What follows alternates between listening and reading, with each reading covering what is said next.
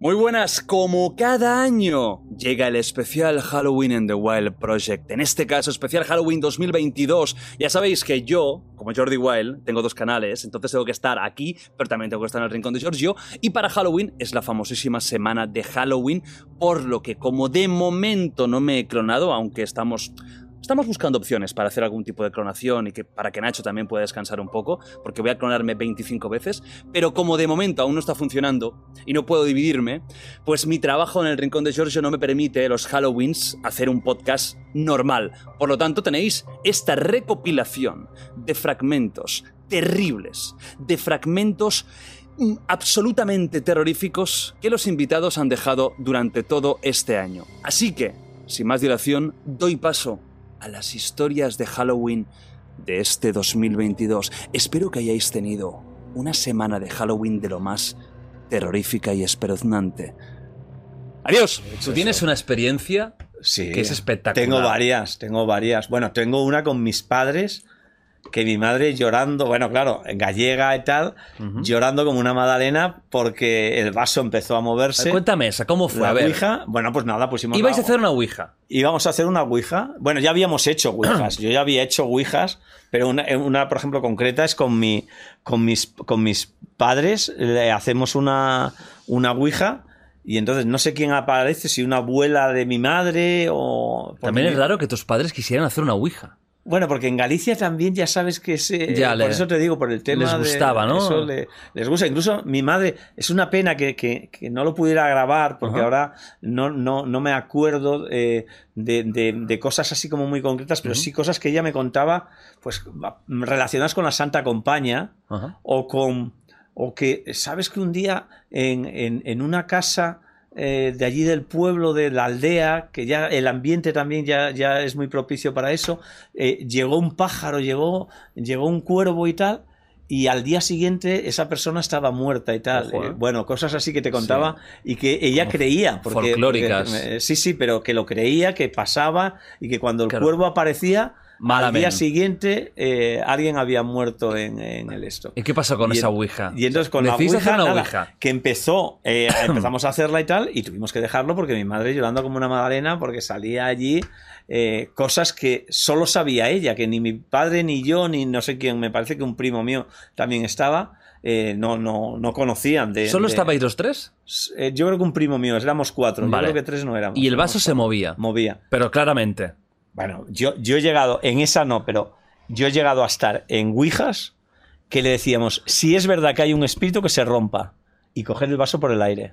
Pero eso, te lo juro por ¿Cómo- Dios, ¿Cómo, cómo, cómo? coger el vaso por el aire. El aire volaba, que, que el vaso no, no, que volaba. salir el, el- el vaso, o sea, empezar a moverse, que no lo podías controlar. Porque claro, tú, no- tú cuando haces la Ouija no controlas. No hay algo vacío aquí, vale. Sí, como- Vale. Vale. Tenemos aquí esto. Sí, vale, pones aquí y entonces esto se empieza a mover. No, se no empieza haces a mover. fuerza. Se empieza, claro, no haces ninguna fuerza. Porque aunque puedas Mm. hacer fuerza, si yo hago fuerza para allí y tú haces fuerza para aquí, el, el vaso no, no, no va en una dirección. O sea, eh, es, es depositar el esto y hay gente que dice, no, joder, es que lo lleváis vosotros. Bueno, vale, yo me, mm, puedo coordinarme con el que esté al lado, pero si no soy tan gilipollas de poner a hacer una ouija contigo que estás enfrente y decir, no, ahora tú mueve el, el- para la A para que se vaya para la A. No, no es posible. No, Ajá. no. Entonces yo me he puesto a hacer ouijas y en alguna de, de estas de salir y decir, alguno que, que no cree, decir, bueno, pues si es verdad que hay un espíritu, que se rompa el vaso, que se, que se rompa el vaso. Y entonces empezar a moverse el, el vaso a una velocidad que no puedes controlar y salir el vaso O de sea, la mesa. el vaso sale y de la revienta. mesa. ¿Pero tú has hecho ouija o no? Sí, muchas veces nunca me ha pasado nada. Nunca. De hecho, en este directo. Pero nunca, nunca, nunca, has nunca habéis logrado mover el- que se mueva. Se, se- se me ha movido más el miembro que, que- que el, haciendo la ouija que el vaso. Pero nada, o sea, que, que- que la- que el vaso ese, digo yo, tú, escucha, pavila. Nada, cero. De hecho, en este especial 25, Yo- este yo sábado, dejé de con hacerlo. Nacho haremos ouija. Yo dejé de hacerlo porque me acojoné. ¿Qué pasó? No, me acojoné porque, por ejemplo, un día A ver. sale un tío que decía que, eh, que era un- un- uno que conocíamos del barrio vasco en la calle Sicilia. Aquí el barrio vasco en Barcelona es por la calle Sicilia, por ahí hay varios restaurantes vascos. vasco, sí, hay mucho. eh, le llamamos el barrio vasco porque había muchos restaurantes vascos. Vascos, Entonces sí, iba sí. mucha gente de, de- y todo de. Navarra y de País Vale. Vasco por allá y tal. Y entonces, eh, nada, nos salió en uno de estos un teléfono de, de un tío. Y, y entonces era cuando todavía no había móviles y tal. Y fuimos a la cabina a las 6 de la mañana despertando a, a un, a, una- a un tío que nos había salido el teléfono. Era su teléfono. Era su teléfono, pero eh, no había muerto porque nos decían que había palmado. Pero sí nos salió un teléfono, fuimos a la cabina y ese teléfono existía. O sea, hay ouijas que hasta te dan teléfonos. Número de la teléfono. primitiva, eso también se No, puede no. pedir. No, no, que no te lo tomes a coña. Tú eres gilipollas. No lo tomes a coña. Sí, escúchame. que, que el vaso se mueve. ¿Cuál es la más fuerte que has tenido? No, Experiencia paranormal más fuerte. no, sobre todo lo de la Ouija. Hombre, Yo, experiencias así paranormales es la, la, ouija. O sea, que la ouija te No, a ver, que el vaso te Yo salga dejé, de volando. hacerlos, yo dejé de hacerlos porque me acojonaba. Hombre, que, un vaso Porque salga volando. mal, claro, por eso, porque lo pasaba mal, porque veía que era verdad. Bueno, había un amigo mío que, que, ah, murió después de malaria, Hostia. que, que nos íbamos a dormir. En, en su- él vivía en, en Vilasar de Mar. Sí. y entonces yo no, era, yo no tenía cojones de bajar, coger el coche y irme. Entonces me quedaba a dormir en su casa y dormíamos los dos con la luz abierta. Porque hacéis la ouija. Hacíamos la ouija y entonces a las 5 de la mañana ya nos íbamos a dormir y estábamos tan asustados Hostia. por cómo se movía el vaso y, y lo que iba saliendo que, que no éramos capaces. Pues de- mira, Imagínate la escena cuando decimos, no hace falta películas, es la ficción no supera nunca la realidad. En una ciudad andaluza, un forense de guardia recibe una llamada. Y bueno, va. Y es una noche lluviosa, eh, hacia el mes de enero. Y cuando llega hasta la morgue, imagínate los azulejos, imagínate el ambiente, imagínate que él da las luces, barba blanca, gafas. Yo le conocí y le traté de alguna manera, ¿no? Y le entrevisté. Y es un cuerpo solitario. Pero se fijan una cosa que le ponen un poco los pelos de punta a un forense que sea, ¿no? Y es que la mujer tiene el pelo como electrizado, como si se hubiera puesto en una fuente de electricidad. Y lo que le pasará a ese forense es que saca la Polaroid e intenta hacer las fotos del cuerpo, la cara está desencajada y todo negro. Y nunca le ha pasado, las fotos veladas. Se fija un poco en el cuello y resulta que el cuello está como descoyuntado y casi sujetado como si fuera una marioneta por un jirón de piel. Esta mujer le han arrancado la cabeza y le han dejado el tubo de piel. Cuando coge la cámara Betamax pesada que tiene al lado porque la foto ha salido mal, empieza a grabar y tampoco graba la línea de circuito. Está viendo que enfoca el cuerpo y que negro. Joder. Le entra un escalofrío, 30 años de forense, deja la cámara, mira el etiquete, le han puesto solamente EG, iniciales, y una pequeña cosa, Jordi. Exorcismo. Era una víctima de un exorcismo real en una familia de espíritas que por conectar con un hermano muerto, ella acaba muriendo en ese proceso. Y ahí empieza la historia del forense que prácticamente podemos decir que pierde su prestigio, pierde sus cabales y pierde todo a raíz de la obsesión que le empieza a entrar con ese cuerpo. Uy, que que- momento, momento, momento, momento. Espérate, no, no, no, no podemos dejarlo así porque me muero yo ahora también como el, como el cuerpo ese. Ya, eh, o sea, ¿cómo, No, cómo termina no. eso? Bueno, pues termina con una historia que te daría falta Ay, otro programa, pero de alguna, cabrón, qué cabrón. de alguna de alguna manera te la cuento en el siguiente, si quieres, es que es tremenda. es que ¿eh? me has dejado. De alguna, mo- de- de alguna manera, en el año 90, esta mujer en Francia entra en contacto con una gente muy chunga del ámbito satánico, entra en esa obsesión satánica a hacer una serie de ritos y coincide todo esto, las malas casualidades, con eh, la muerte de un familiar, de un hermano joven. Pero curiosamente la familia ya tenía, eh, digamos, esa especie de conexión con el espiritismo rural, que es terrible. Es un espiritismo de invocación, no Ouija, ¿no? sino mesas unidas. Las típicas imágenes que hemos visto de mediums. Imagínate la mujer que viene con esas influencias de Francia, que no sabe si está embarazada o no, y un grupo de personas muy potentes, muy del pueblo, esto pasa en Granada, y que intentan invocar al hermano muerto en accidente. Y en ese momento ella empieza a comportarse de una manera extraña, a girar la cabeza, a echar espuma, o sea, puro exorcista terrible. Y en ese proceso de intento de exorcismo, te lo estoy resumiendo muchísimo, vamos, la envenenan, la matan, eh, proceden a intentar sacarla de las entrañas lo que creen que es el hijo del diablo, porque ella dice que está embarazada pensando en los satánicos de Francia, lo relacionan todo en una especie de locura colectiva, le dan a beber una serie de bebajes de vinagre y sal hasta que le revientan por dentro. Ese cuerpo que hace un montón de cosas raras se descoyunta solo, dice cosas rarísimas, habla en la voz del hermano. O sea, el terror es el cuerpo que aparecerá en la morgue cuando un forense que lleva toda la vida eh, aséptico y científico, a solas con el cadáver de cabello electrizado, ¿qué pasaría en esa casa? No le sale ninguna fotografía, ningún fotograma, y empieza la historia, que acabó con un libro monográfico, el único, yo lo tengo en pocos ejemplares, sobre un forense español que habla de un caso de exorcismo y muerte. Uf, vaya tela. ¡Qué caso! O sea que a, a partir de aquí pasan muchas cosas. ¿Tú te crees que es normal que yo, por ejemplo, mira, porque no tenemos mucho esto, pero luego ves en Netflix, en Amazon, no sé qué, dices cosas. ¿Esto qué es? Yo de estas te contaría. Uy, pues 100, tenemos que hacer un especial, ¿eh? 150. Un especial de terror, pero para no dormir, ¿eh? Pero de, de Vale. esos que la gente se vaya cagada. Joder, este era para dormir, es que tampoco puedes una intensidad. Porque tú sabes que hay que graduar. Si tú cuentas una es historia tan potente, o cuentas otra que desintoxique un Vas poco. variando. tal, porque si no, ya no. ya, demasiado, demasiado, Ya, demasiado. me has, dejado, me has Demasiado. dejado en el mejor momento. Ahora mismo estoy ahí con toda. Pues ima- imagínate, imagínate ese forense que empieza a ver que, oye, que era un prestigioso tal y que mucha gente le toma por, ¿eh? Tú has alucinado, Buah, te ha impresionado demasiado el caso, aléjate de esta historia, la famosa frase no te metas en jardines. O sea, es impresionante. Tenemos historias en España, en el mundo también, pero sin salir de España, que harían palidecer a cualquier serie, a cualquier... ¿Sabes? Estamos siempre, no, esta serie sueca y lo que pasa en Arkansas y esta serie de terror japonés. ¿Tú sabes lo que ha pasado en España, tío? Tú sabes, no muy lejos de allí, ese músico frustrado, que igual conoces el caso, que cree que su padre, en la noche una sombra vampírica tipo Nosferatu se le ha metido dentro y es el demonio, No lo conocía. y que empieza a pensar en un ritual. Primero porque está frustrado, porque ya no tiene éxitos, llegó a ser número uno. Llegó a ser número uno. Y le ves pensando en esto mientras con la barra de las cortinas, pacientemente en la noche de Reyes, va haciendo una estaca para clavarle al corazón de su padre. Fua.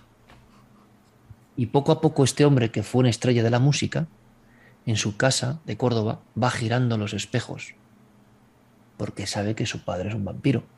Y él ya ha lavado con alcohol la daga curva donde va a cortar los talones de su propio padre, porque sabe que es lo primero que hay que hacer con el brucolacu o el lutín, el vampiro, para que el padre, como es un vampiro y es un demonio, no se incorpore cuando tenga la estaca en el pecho.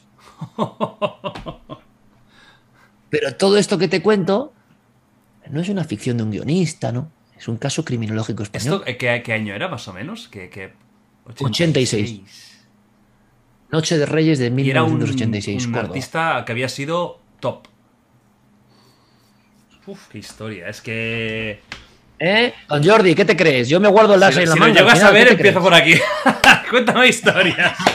¿Cuál es la, la experiencia paranormal Paranormal. más tremenda que hayan tenido, si han tenido alguna? O experiencia que no puedan explicar racionalmente. O algo que, que- que haya sucedido, que crean o no, les tenga un poco el culo torcido. ¿Tú has tenido alguna vez alguna experiencia de estas? Yo la he tenido. Cuéntala, por favor. Yo he tenido una en mi aldea. Uy. Yo vivo en. eh, Meigas, eh, cuidado. Co- cosme- cuidado con las meigas, ya Con lo dicen, meigas, es un ¿eh? dicho de, de hace mucho, mucho tiempo. Ojo. Em, yo he tenido una experiencia muy rara, muy, muy rara. Yo eh, fui con un colega mío a mi aldea, ¿vale?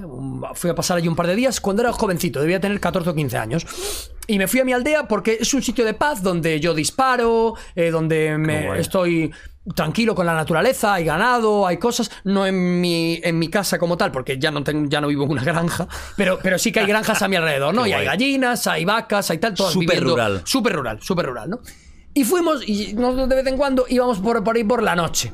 La noche no es la misma noche que en la ciudad. En la ciudad hay luz, en el monte no hay luz.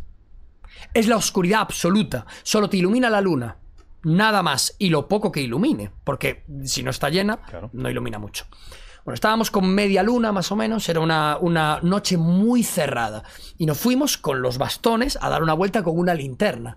Y claro, es una experiencia cojonuda porque no hay ruido, solo se oyen los ruidos de animales, de grillos, de tal, pero no se oye nada más. Y yo me conozco mi aldea como la palma de mi mano, pero nos fuimos muy lejos. Nos fuimos muy lejos porque apetecía y porque era de noche y porque molaba estar con el miedo ahí con 14 años por la, por, por la montaña, ¿no?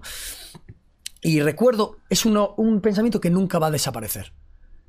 Íbamos andando por una carretera, una carretera, eh, la típica carretera eh, de, de aldea, es decir, típica pedregosa, así, que hace ruido cuando vas caminando. Vale, íbamos andando con muy poquita luz, apenas veíamos el suelo, y se escuchó a alguien en un todo, todo en, la en las aldeas todo el rato hay eh, todo es prácticamente sotobosque, es como con bosques muy pequeños de arbustos y luego árboles, arbustos, árboles, arbustos, árboles. Y se escuchó como de sotobosque una voz. No una no un animal, era una voz. Nosotros nos quedamos quietos. "Ey, ¿hay alguien ahí?" ¿Eh? Nos acercamos y se empezó a mover algo. No era un animal, era algo. O sea, no era era como si no. Era una cosa muy rara, porque no se veía nada. ¿Identificasteis palabras? No, no, no, no eran palabras, eran como balbuceos, era. "Oh, oh", algo así. Era, pero era muy raro, te lo prometo por mi vida. Me acuerdo perfectamente de estar en la puta aldea, de verdad. Fue una experiencia que no fue gratificante, fue miedo lo que pasé. Y nada más. Desapareció, tal. Nos acercamos, no- lo miramos, tal. Era algo muy raro. Se escuchó como un sonido. No era un sonido de un animal. O sea, no era el sonido de un. O un. de un, de un jabalí o algo. No, no, era un. no sé, podría ser, a lo mejor ser un pájaro muy pequeño. No, es que no, no haría No, ese pero sonido. luego, claro, tú dices que luego hubieron como pisadas, ¿no? O sea, No, no, pisadas no. Fue un movimiento visual. O sea, fue un, un audio y un movimiento como visual, como de un... No sé lo que era, tío. Era como un... Es que no sé lo que era, tío. Fue un movimiento como si algo saliese del arbusto. Pero algo se movió. Algo, se, algo había ahí. Pero no sé si era un humano. Un humano no podía ser, porque ¿qué coño hace un humano ahí? Claro. Es imposible. Y no teníamos más amigos que pudiesen hacer una ¿Cuántos broma. erais? Dos. Solo él y yo. Y lo visteis los dos igual. Lo vimos los dos igual. Era un movimiento de algo que se iba y una voz. Fue una voz y se fue. Y además no se le escuchó irse. O sea, es que es algo muy raro lo que pasó. Yo, yo, a ver, estábamos algo fumados. Yo no, yo no, yo no, yo no creo, yo no creo, yo de verdad te prometo, yo de verdad te prometo que si los dos vimos lo mismo, no podía ser inventado. Porque, eh, o sea, yo lo vi y dije yo, ¿lo has visto? Nos acercamos y fue como, como que desapareció, pero no se oyó irse. Vale. Era como algo muy raro. Como etéreo, ¿no? Como... No sé si era, no sé si es etéreo. Es, o sea, si era algo vivo, no sé qué era, porque les hubiésemos escuchado irse. Y no escuchamos ni un aloteo, no escuchamos. Tío, yo he visto muchos animales, tío. Yo he visto jabalíes, he visto todo tipo de pájaros, he visto insectos, he visto de todo. Son muy tío, ruidosos. Es muy ruidoso. O sea, más si se sea- asustan. Claro, exacto. Y no era eso. Fue como un sonido de voz y un movimiento hacia atrás. Y no me enteré de nada más. Luego mira- lo miramos, pero es que no se veía nada. Teníamos una linterna y cuando alumbramos ya no había nada. Porque fue solo un momento, fue un. Y y miramos y no había nada, de verdad, una movida muy rara, tío. Y era una noche súper cerrada, se veían las estrellas, pero no iluminan. Entonces, nosotros solo apuntábamos con una linternita de mierda muy chiquitita y solo apuntábamos adelante del camino, no hacia el lado. Entonces, cuando sonó, miramos y ya no había nada. Eh, Pero se vio, se vio, o sea, en la oscuridad, cuando haces ese sonido, haces así y luego apuntas. Qué bueno. Pues algo raro pasó ahí. Algo raro, te lo prometo, tío. No sé si fue el viento, un huracán de viento, un. Pueden ser mil cosas. Hostia. Pueden ser mil cosas, pero algo pasó esa noche. ¿Y es la única vez en tu vida que has tenido una sensación así? ¿De algo inexplicable? La única vez en mi vida. Eh, eh, eh, de ver- alguna vez he visto cosas extrañas. ¿Tipo? Rollo em, ver una ventana que está cerrada y que de repente está abierta. Un movimiento de pisada en mi casa ¿Cómo, y no hay cómo, nadie. ¿Cómo, cómo un movimiento de pisada? Joder, ¿no te ha pasado nunca? No. Pues yo he escuchado alguna vez. Yo, yo vivo en una casa en mi aldea eh, que es de madera. Sí. Es de madera la casa. Y alguna vez, bueno, alguna vez, unas cuantas. He escuchado alguna pisada, rollo de. En la madera. el- Muy buenos los sonidos, ¿eh? Que estás metiendo hoy. O sea, te veo doblando las películas próximas de animación, los- pero solo sonidos. ¿Sabes? Doblaje Lo- de Lo sonidos. estoy intentando reproducir para que sea lo más, lo más acorde. Entiendo lo que quieres decir. Sí, el Pero sí, sonido de, de- pero, de- pero de puedes no ser reales. Porque, claro, la madera suena. Ya. La madera se, ah, se dilata y se tal. Entonces, no tienen por qué ser reales. Pero ver cosas raras sí, pero yo no creo que eso sean fantasmas. Yo no. ¿Tú crees en eso? Yo creo Uy. que hay una. ah, creo que hay algo paralelo a lo que nosotros vivimos. No sé si son fantasmas. ¿Crees en Dios? No, No crees en Dios. no creo en Dios. De ninguna religión, ni ningún tipo, ni, ni hasta filosóficamente tampoco. No, pero sí que creo que haya más vida en el universo. Y sí que creo que haya. co- eh, sí que creo que haya vidas que estén o mucho más avanzadas o que tengan poderes distintos a los nuestros. Hablas de extraterrestres, Sí, creo en la vida fuera Ah, de la no, Tierra. sí, claro, claro. Creo en la vida fuera de la Tierra 100%. pero científica, digamos. sí, sí, científicamente hablando. De- a nivel espiritual, no. mm, A nivel espiritual, no sé en lo que creo. No, mm, ¿Harías una ouija? ya hice una Ouija, pero salió mal. O sea, no hizo nada, no pasó No, nada. no pasó nada. No pasó nada. Fue ¿Tenías raro. miedo? Sí. Sí que tenía miedo. ¿La repetirías? Es dudas, ¿eh? No sé si la repetiría. Eso es que algo piensas, claro. Claro que lo pienso. Claro. Pero eh, científicamente hablando no debería. Entonces claro. yo me fío de, de manera empírica de lo científico. De la manera científica y de la manera eh, em, de los estudios que se hacen acerca de esto. Entonces yo me fío de ellos. Pero mm, Pero que lo hagan otros. entiendo que haya gente que pueda desconfiar. Ajá. Lo entiendo. Cuando estaba en la cama, tomando morfina por el dolor, yo estaba solo en casa. Yo no pedía ayuda a nadie, yo me limpié mi propio culo y yo me arrastraba por el suelo de dolor. Y estando en la cama, yo me, tom- me tom- tomaba una, una pastilla de morfina, luego también llegué a pincharme morfina de tanto dolor. Tomaba una pastilla de morfina y me dijeron que no podía tomar más de dos porque entraba en una sobredosis y no podía tomar más de dos. Entonces estaba con mucho dolor, no se me iba el dolor, no se me iba el dolor. Y entonces me levanté chillando. Yo tengo cámaras en casa y lo graban todo y el audio también. Son de seguridad, pero tengo audio en mi habitación. Y me levanté chillando y chillando y diciendo, me dijeron que si me tomaba otra pastilla, pues que podía tener una sobredosis, me podía morir, tenía una parada, podía tener una parada cardiorrespiratoria y morir. Entonces yo me levanto de la cama tenía las pastillas en la cocina y me voy chillando. Ay, me, cago, me da igual morirme. Yo me voy a tomar otra, no puedo aguantar esta mierda. Todo chillando solo. Y cogí, me tomé otra, y me fui a la cama y pues, de dolor. Esperaba que me hiciera efecto la segunda pastilla, ¿no? Y entonces...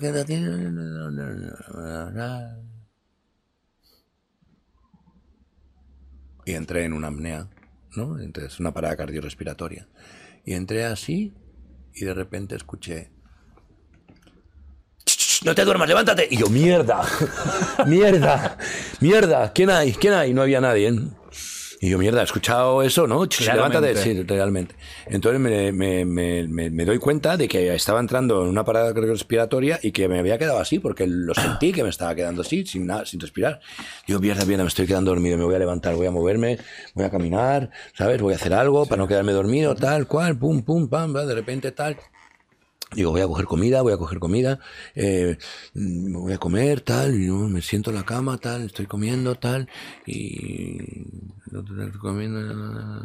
Hostia. Otra vez igual. Te quedas levántate, te he dicho que no te levantes, que no te duermas. Yo, pum, otra vez me levanto. otra vez, mierda, mierda, mierda, asustado, asustado, asustado. Me vuelvo a levantar, tal, cojo, llamo a, a mi exmujer, llamé. Digo, por favor, mira, me está pasando esto, háblame, háblame para que no me quede dormido, tal. Pero, pero estás loco, ¿por qué tomas tal? Ya, digo, no me, no me riñas ahora, Ya. háblame de cualquier cosa, tal, cual, tal, perfecto, tal. ya, como no acabo de hablar, bueno, pues, creo que estoy mejor, creo que estoy mejor, va. Nada, Tenía la, voy a seguir comiendo algo, a ver si comiendo dulce me vengo arriba con el azúcar y tal. Estoy comiendo y tal. Y entonces estoy comiendo y sentí como... Suena flipado esto, pero... Sentí como que si fuera Jesús y estaba teniendo mi última cena. Estaba teniendo mi última cena. Y entonces me vi cayendo hacia la izquierda, así como en un vacío. ¡Guau! Y entonces me recogió una red como las redes de los, de los trapecistas. Estoy cerrando los ojos, pero lo estoy recordando. Eh, me recogió una red y me hace, como si me recogen y, ya lo tenemos, ya lo tenemos, ya lo tenemos, vamos a regresarlo. Y volví, y otra vez me levanté y yo, ¡guau! Mierda. o sea, Estás ahí jugando con. Sí, o sea. al límite. Sí, me de morir. levanté, me puse a caminar, ya no me volví a la cama, seguí caminando, seguí caminando hasta que ya se me pasó. Y. Al día siguiente, cogí las cámaras y empecé a ver todo lo que había Ahí. visto. Entonces, claro, entonces vi lo que había visto y, y lo que había visto, lo que había escuchado, lo vi en cámara. O sea, me escuchaba a mí chillando, no sé qué, no sé cuánto. Y el ch, ch, levántate, no te duermas. Entonces, yo recuerdo cuando oía eso y se me ve a mí haciendo así, mirando alrededor. O sea, yo realmente escuché ese ch, ch, ch, levántate, Pero no la te cámara no duermas. estaba el sonido. No, no estaba, no estaba. polla. Pero sí que escuché, ch, ch, no te duermas. Entonces llamé a mi primo, Ajá. que mi primo, un primo mío, Sí. había tenido relaciones con la, con la heroína Ajá. y, y me dijo, le digo, tío, me ha pasado esto, tal cual, y me dice, tío, pues estás vivo de milagro, porque yo recuerdo cuando tomaba que nos sentábamos uno al lado del otro, nos pegábamos el picazo y el de al lado hacía así, se quedaba así. Y lo empujaba, eh, levántate, tronco, lo empujaba y ¡pum! Se había muerto. ¿Por qué? Porque entraba en una apnea, entraba en una parada cardiorrespiratoria, no respiraba, le quedaba ahí de gustazo y se olvidaba de respirar y se moría. Entonces, eh, ese día me dije, y otros días que casi muero en muchas, muchas situaciones, dije, yo he venido aquí para algo más de lo que estoy haciendo. Y en otras situaciones, tomando medicina también, sentí dos presencias, una más poderosa que otra, que me dijeron, tranquilo Nacho, estás en casa, todo va a estar bien. O sea, tú crees que no es una cosa cerebral, sino que es algo Yo no sé si es una cosa cerebral, yo no puedo decir que es una cosa cerebral, o no lo es, o, o- o realmente escuché algo, o realmente había algo, o yo lo que sé es lo que yo escuché y lo que yo sentí. Yo no puedo, yo no puedo señalarlo ni juzgarlo como real o irreal. Yo solo sé que si yo no llego a sentir o escuchar eso, yo me hubiera muerto. Yo solo sé que en, ese, en, esa, en esa situación, cuando yo sentí yo estaba muy perdido y sentí esas dos energías que me dijeron, tranquilo Nacho, todo está bien, eh, estás en casa, todo está bien, tranquilo, todo va a estar bien. Y yo sentí esa paz y esa tranquilidad, de, yo venía de una ansiedad y de un estrés muy, muy fuerte. Yo no sé si era verdad o no era verdad, o, o lo sentí, o es algo cerebral, o algo que está en mi subconsciente. Solo puedo decirte que tres veces yo casi muero de una parada cardiorrespiratoria y las tres veces me levantaron. Estando o me solo. levantaron en mi mente. Estando solo, ¿no? Sí, estando solo, estando solo. Entonces me levantaron en mi mente. Luego lo de, lo de, luego el, el ver eh, cosas de otros planetas también. Tipo extraterrestres, digamos. Yo no sé lo que eran. ¿Viste luces? Sí, Pero tal, cl- pero clarísimamente. clarísimo aquí. Y yo, pero que no las veis, pero que no lo veis, están ahí, tío. ¿Dónde lo viste eso? En Colombia, En Colombia. En Colombia. ¿Y habíais tomado algo? nada, cero, Cero. patatero, sereno, ni marihuana, ni nada, cero. Y este era- Estaban ahí, flotando, y de repente hace a una velocidad que dices, pero estaba flotando aquí Y a, a bajísima altura. A- a- nada, a 500 metros a mi vista. Y así. Y de repente está aquí y hace y se para ahí. Pero a la mierda, como a, como a 10 kilómetros de mí. Y luego de ahí viene otra aquí, se juntan y chocan y se deshacen. Y se deshacen. Y se deshacen en más. ¿Y había más gente contigo? Estábamos yo y tres colegas más. ¿Y lo vieron también? Totalmente. O sea, no fue una cosa que tú No, digas, no, no, no. los tres, o sea, cuatro personas vieron lo Yo mismo. y tres más. Yo, Cristian y dos chicas más. Ojo, eh. Te Ojo, lo que juro, estás buena, Te lo eh. juro por la vida de mis tres hijos que lo vi clarísimamente. O sea, aquí. No, Que fuerais cuatro. que no lo veis, que no lo veis. Rápido se quedó ahí. Vinieron otros dos. Se juntaron y, y salieron un montón de luces. Y se fueron. Me, me cuentan unas cosas a veces, tío, que, Sí, que ¿no? mira que yo soy muy escéptico, ¿eh? Pero claro, ¿En cuando... serio, en serio? Sí, yo soy súper escéptico. Claro, porque no has visto nada, ¿no? No. Ah, no. claro. Y he jugado mucho con eso, me gusta jugar con ese tema, pero nunca me ha pasado nada. Sí. Pero claro, cuando cuatro personas. Es que yo por eso son, son los casos. He tenido aquí a Iker y más contado también las historias que flipas. Claro. Pero es que, claro, cuando cuatro personas ven lo mismo, Claro. aunque sea algo que, se, que a lo mejor es racional, pero Sí. ya es algo que te da que pensar. Sí. Desde luego, como mínimo, Yo no me quedé, yo me quedé, yo me quedé bastante pillado. Y otra vez, estando con mi exnovia, estábamos, Ajá. acabamos de, de echar un polvo y nos ponemos a mirar por la ventana. De repente vemos flotando ahí una, una cosa esférica y color plata brillante como si fuera un espejo así. Hostia. Y yo digo, ¿eso qué es? ¿Es un globo atmosférico o algo? Pero estaba aquí, como ahí. O sea, va en- a bajísima altura. Muy baja, vamos. muy baja. Y empieza, empieza a subir.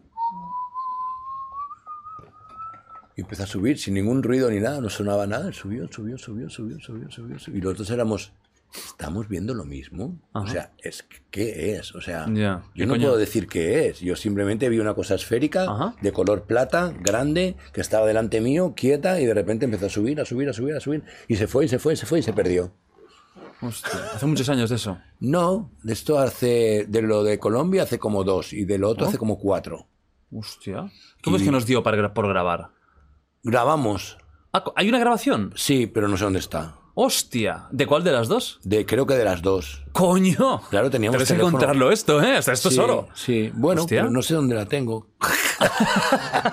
¿Por qué perdí a mi Se lo llevó el ovni. Se lo llevó el ovni. Sí, sí, creo que sí que grabamos. Grabé, grabé, pues, ¿Dónde está? A No saber. sé, te a buscar ahora. no te- Bueno, para los fans de lo paranormal, atentos, ¿eh? Están todos apuntando ahí rápidamente. A ver, la historia del Big Show ya es la hostia, pero tú tienes una que has dicho que te cambió un poco el chip y que pasaste de esto no existe a hostia, em, ¿qué pasa aquí? Cuenta, cuenta esta historia, a ver, ¿qué pasó? Mira, yo siempre fui una persona que no creía en el tema paranormal. Veía las películas y decía, son películas, es, Claro. es parte de, de vender al público. Pero yo, yo nunca había visto o vivido una situación mm, paranormal. Entonces, por eso no era creyente de este tema. En una ocasión nos mandan a, a mi pelotón, nos mandan, o más bien a, a mi sección, porque fuimos toda la sección completa, tres pelotones fuimos a, a dar seguridad a una prisión militar. Fuimos destacamentados por tiempo indefinido, que duramos casi dos meses. El tiempo indefini- indefinido fue dos meses, hasta que nos relevaron y nos mandaron ya a otro servicio. Porque no nada más el militar anda combatiendo el narcotráfico, sino también cumple con sus servicios internos de cuidar su batallón, cuidar una prisión militar, un, eh, lo, lo de, lo de rol para el militar. Entonces, esta prisión ya tenía muchísimos años, ya era una prisión muy vieja. Se habla que en esta prisión, en un punto muy exacto, eh, torturaban y mataban a militares en los tiempos de la revolución. O sea que ya esta prisión ya tiene pues, su, su- su siglo ahí ya, ya de historia aproximadamente, supuestamente. Pero hay una historia de que en una ocasión en las torres de vigilancia se mandaban anteriormente a dos, dos elementos por torre para estar cuidando cada torre. Y en una ocasión un cabo empezó a llevarse, a burlarse de un soldado y le decía que él andaba con su, con su esposa. Creo que es lo peor que puedes hacer cuando estás armado, estarse burlando de... Pero así es el mexicano, es muy burlesco y de todo, pero a veces no se mide en la, en la burla. Ajá. Y el soldado no aguantó, cargó su arma y mató al cabo. Entonces, eh, cuando yo llego a esta prisión, pues yo estaba pues bastante recluta. Y ya era una prisión de que yo voy con soldados que ya tienen tres, cuatro años de servicio y ya alguna vez les tocó estar en esa prisión y todos decían, en la torre 5 y en la torre 6 asustan. Y en esas torres no hay luz porque son las primeras torres de la prisión. Ajá. Entonces decían, decían, en la torre 5 y en la 6 asustan. Y nadie quería ir a las, a las torres. Entonces, como yo era el más recluta, pues la típica reclutada, vete tú recluta a la torre 6. Y yo dije, "Ah, a mí no me importa, no creo en esto. Pero ya en una ocasión, este, un elemento estaba vigilando la torre y habló por el radio y dijo, mandaron a alguien a la torre porque se escucha que están subiendo o subió la torre. Y fuimos a, a revisar el perímetro y nada, no había nada. Dije, bueno, pueden ser alucinaciones de, de este elemento. Cuando me mandan a mí a la torre a cuidarla, este, efectivamente, Jordi, en las noches, la, la torre, la entrada era por fuera. La torre de, las entradas de la torre 5 y la torre 6 eran por fuera de la prisión. Teníamos que salir y entrar por, por fuera. Están dentro de un campo militar, o sea que no es muy inseguro que digamos. Ajá. Están dentro de un campo. Pero no hay luz en las torres. Y en cuanto tú cierras la puerta, pues la escalera es de caracol y casi vas, agachado para poder subir. Y en una ocasión estaba pues vigilando la parte interna de la prisión y escuché que alguien estaba subiendo la, la torre. Se escuchaba porque las, las, escaleras eran metálicas y empezaron a subirla despacio. Yo dije, ah, cabrón.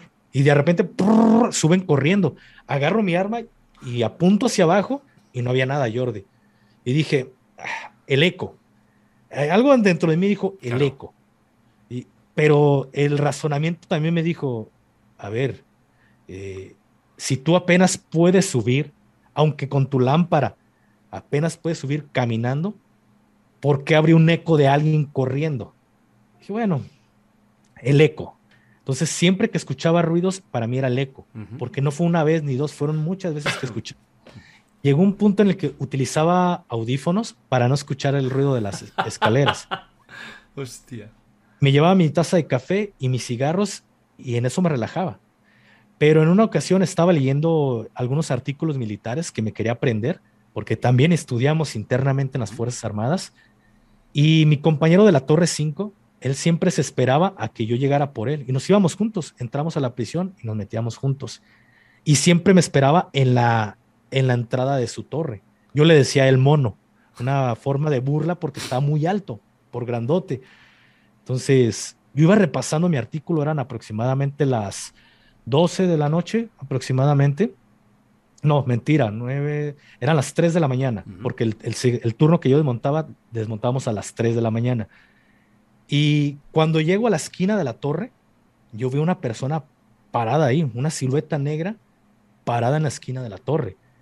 Pero ingenuamente yo nunca me imaginé algo malo. Yo iba con toda la tranquilidad repasando mi artículo. Cuando volteo de reojo, veo esa persona y yo le dije, vámonos, mono, lo de todos los días, vámonos, mono.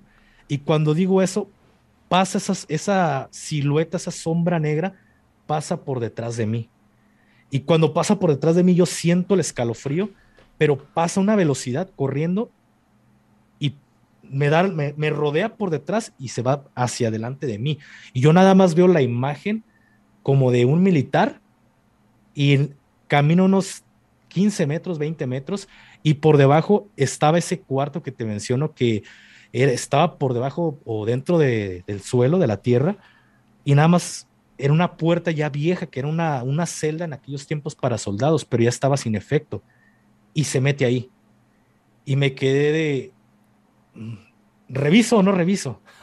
Y dije, no, no reviso, mejor me voy, porque no es normal de que, pues yo vi un soldado ahí parado, Ajá. y pasa por detrás de mí, se me pone todo el cuerpo helado a las 3 de la mañana y esa sombra se mete justo en el cuarto donde torturaban y mataban soldados. Dije que te vaya bien. Vámonos. Ya de por sí ya había vivido experiencias, digo, de las escaleras y todo, que yo no le encontraba una razón. Y dije, no, ya creo que esto es algo que me está diciendo sí. Ahí wow. este, existe esto de lo paranormal. Es heavy, ¿eh? Llego y toco la puerta de la prisión y me abre el guardia, el soldado, y le dije, oye, ¿y el mono? Ah, está en el baño, que ya se hacía del baño, porque las torres no tenían baño. Me dice, ¿qué te pasó? Vienes pálido, güey. Y le dije, no, no pasó nada. Y ya cuando entro a, a los dormitorios, sale mi compañero del, del, sanitario y me dice, ¿qué tienes? Y le conté la historia. Le dije, es que me pasó esto. Pero no fue una alucinación, porque de verdad lo viví. Y vi esa, vi esa persona, esa sombra negra. Ya después me tocó vivir ciertas situaciones, pero ya no me, no se me hacía raro porque ya creía en lo paranormal. Y decía, ah, sí, sí es posible. Pero anteriormente historia que me contaban, historia que decía, se lo es una alucin de la gente, pero no. A mí en lo personal, quizá tú no creas, no seas creyente, pero a mí me tocó una experiencia que dije, sí es posible esto de, de lo paranormal.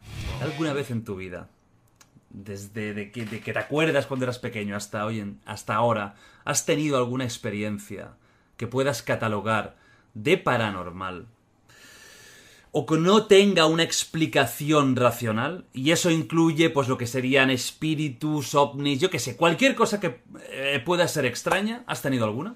Y si has tenido varias, pues eh, la que más te... Pues mira, te voy a contestar primero un poco dándote largas.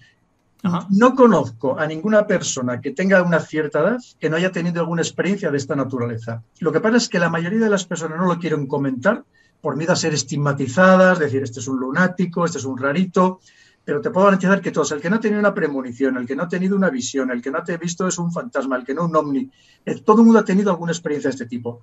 Para no escaparme de la pregunta, te respondo taxativamente, sí, las he tenido. Es más, el, yo he visto, no sé lo que era, dos, dos ovnis, por así decirlo, una vez siendo cadete, estando en un puesto de, de centinela, estoy hablando allá del, del año, podría ser el finales del, del 80, principios del 81, y otra vez yendo con toda mi familia, que lo vio toda la familia, que nos estuvo siguiendo durante un buen rato, yendo de camino hacia Estrasburgo, por buena parte de, de Francia, por la noche, a las tantas de la madrugada, estábamos solos por la carretera y la vio toda mi familia, no la vi, no lo vi solamente yo. Pero sobre todo la principal experiencia que yo viví, de cosas rarísimas, y yo fui como descreído, fui como notario, fue el programa 500 que hizo Iker Jiménez en el, en el cuartel, en, la Academia de Infantería de, de Toledo, en el campo de maniobras, que yo aquello que vivía allí yo no me lo podía creer, porque a mí me llevaron para tomar nota como eso, el, el- el que no se creía absolutamente nada de nada. Escéptico. Y aprendí, primero, que hay personas, como es Aldo Linares o, o Paloma, que tienen una sensibilidad que los demás no tenemos, que ven cosas que existen, pero que nosotros no somos capaces de percibir, clarísimamente. Y además, efectivamente, hay cosas que todavía se nos escapan para nuestro conocimiento, para nuestro entendimiento. Yo lo viví aquella noche, el que no haya visto puede ver ese programa 500. Yo me quedé muy impresionado. Hay gente que me ha dicho, era un montaje, digo, no era un montaje en absoluto. Es más, te puedo contar, y lo podían decir mis hijos mayores, que empezamos a hablar, mira, ponemos los pelos de punta, empezamos a hablar de aquel programa en casa y empezaron a pasar cosas rarísimas, de luces, y, luces que se encendían y se apagaban solas, y dijimos, a partir de aquel momento dijimos, mira, ya te digo, se me están poniendo los pelos de punta, y dije, a partir de este momento, terminantemente prohibido volver a hablar de ese programa en casa, porque nos empezaron a pasar cosas rarísimas, y no es lo único que, que me ha pasado de los que vivimos aquella experiencia. Para que veamos, yo solamente aprendí una cosa, que efectivamente hay otro mundo que la mayoría de las personas no somos capaces de darnos cuenta de percibir, pero que efectivamente está ahí. Y una vez más, que hay muchas personas que sienten esto mismo, muchísimas, y si no los jóvenes que nos ven, que pregunten a sus padres, a sus abuelos, y se lo contarán, y muchas no se atreven a decirlo. Y y Iker te contará algún día, en confianza, como me lo ha contado a mí, de muchas personas que van presumiendo de que esto es mentira, de que esto no sé qué, y que luego por detrás le han dicho, oye, ¿sabes que a mí esto me pasó con no sé cuándo, o le pasó a mi abuela, y, le- y incluso para ver si salían en el programa, personas que aparentemente dicen, no, no, yo esto jamás creer en ello, pues esto son tonterías y esto no existe. Hay algo, hay otras realidades, eso yo lo aprendí claramente, que te- como te digo, que no sabemos qué son, yo no digo que sean extraterrestres, que deje de serlo, pero que hay cosas que sí que pasan y que no somos capaces de comprender. Entonces, Lo que no quiero es eh, repetirme, ¿vale? Porque como contamos muchos la otra vez, pero no creo que me repita porque ha ocurrido hostia. hoy. Esto es bueno. Vale. Vas a flipar.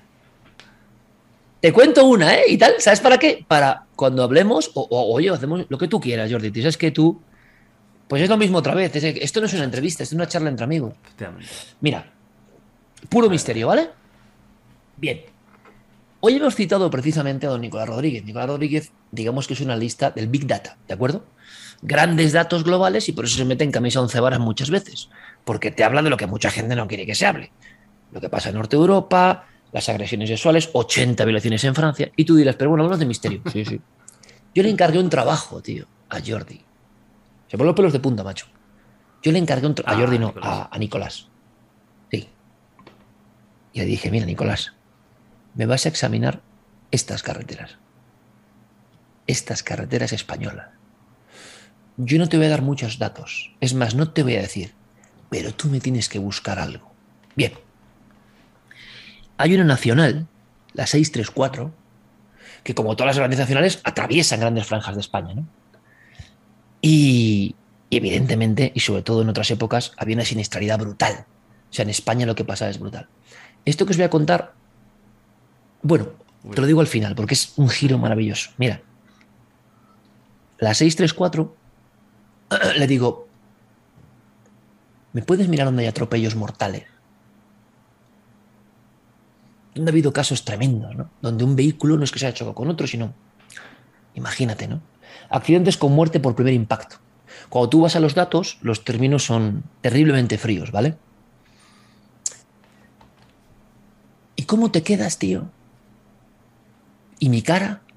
Cuando de los 700 y pico kilómetros de ruta, el punto negro fatídico está en el sitio que yo buscaba. Cuesta de la Pólvora, ce- inmediaciones de Deva. No es un sitio realmente especial, pero hay una concentración de muertes brutal. El propio analista de datos dice, joder, macho, ¿qué punto negro es este? ¿Con qué se eh, despista la gente para salirse en golpes de impacto mortal en este punto? Lo que no sabía ha quedado de lado mi amigo Nicolás es que la primera denuncia, Jordi, en España, por aparición en carretera de una mujer vestida de blanco,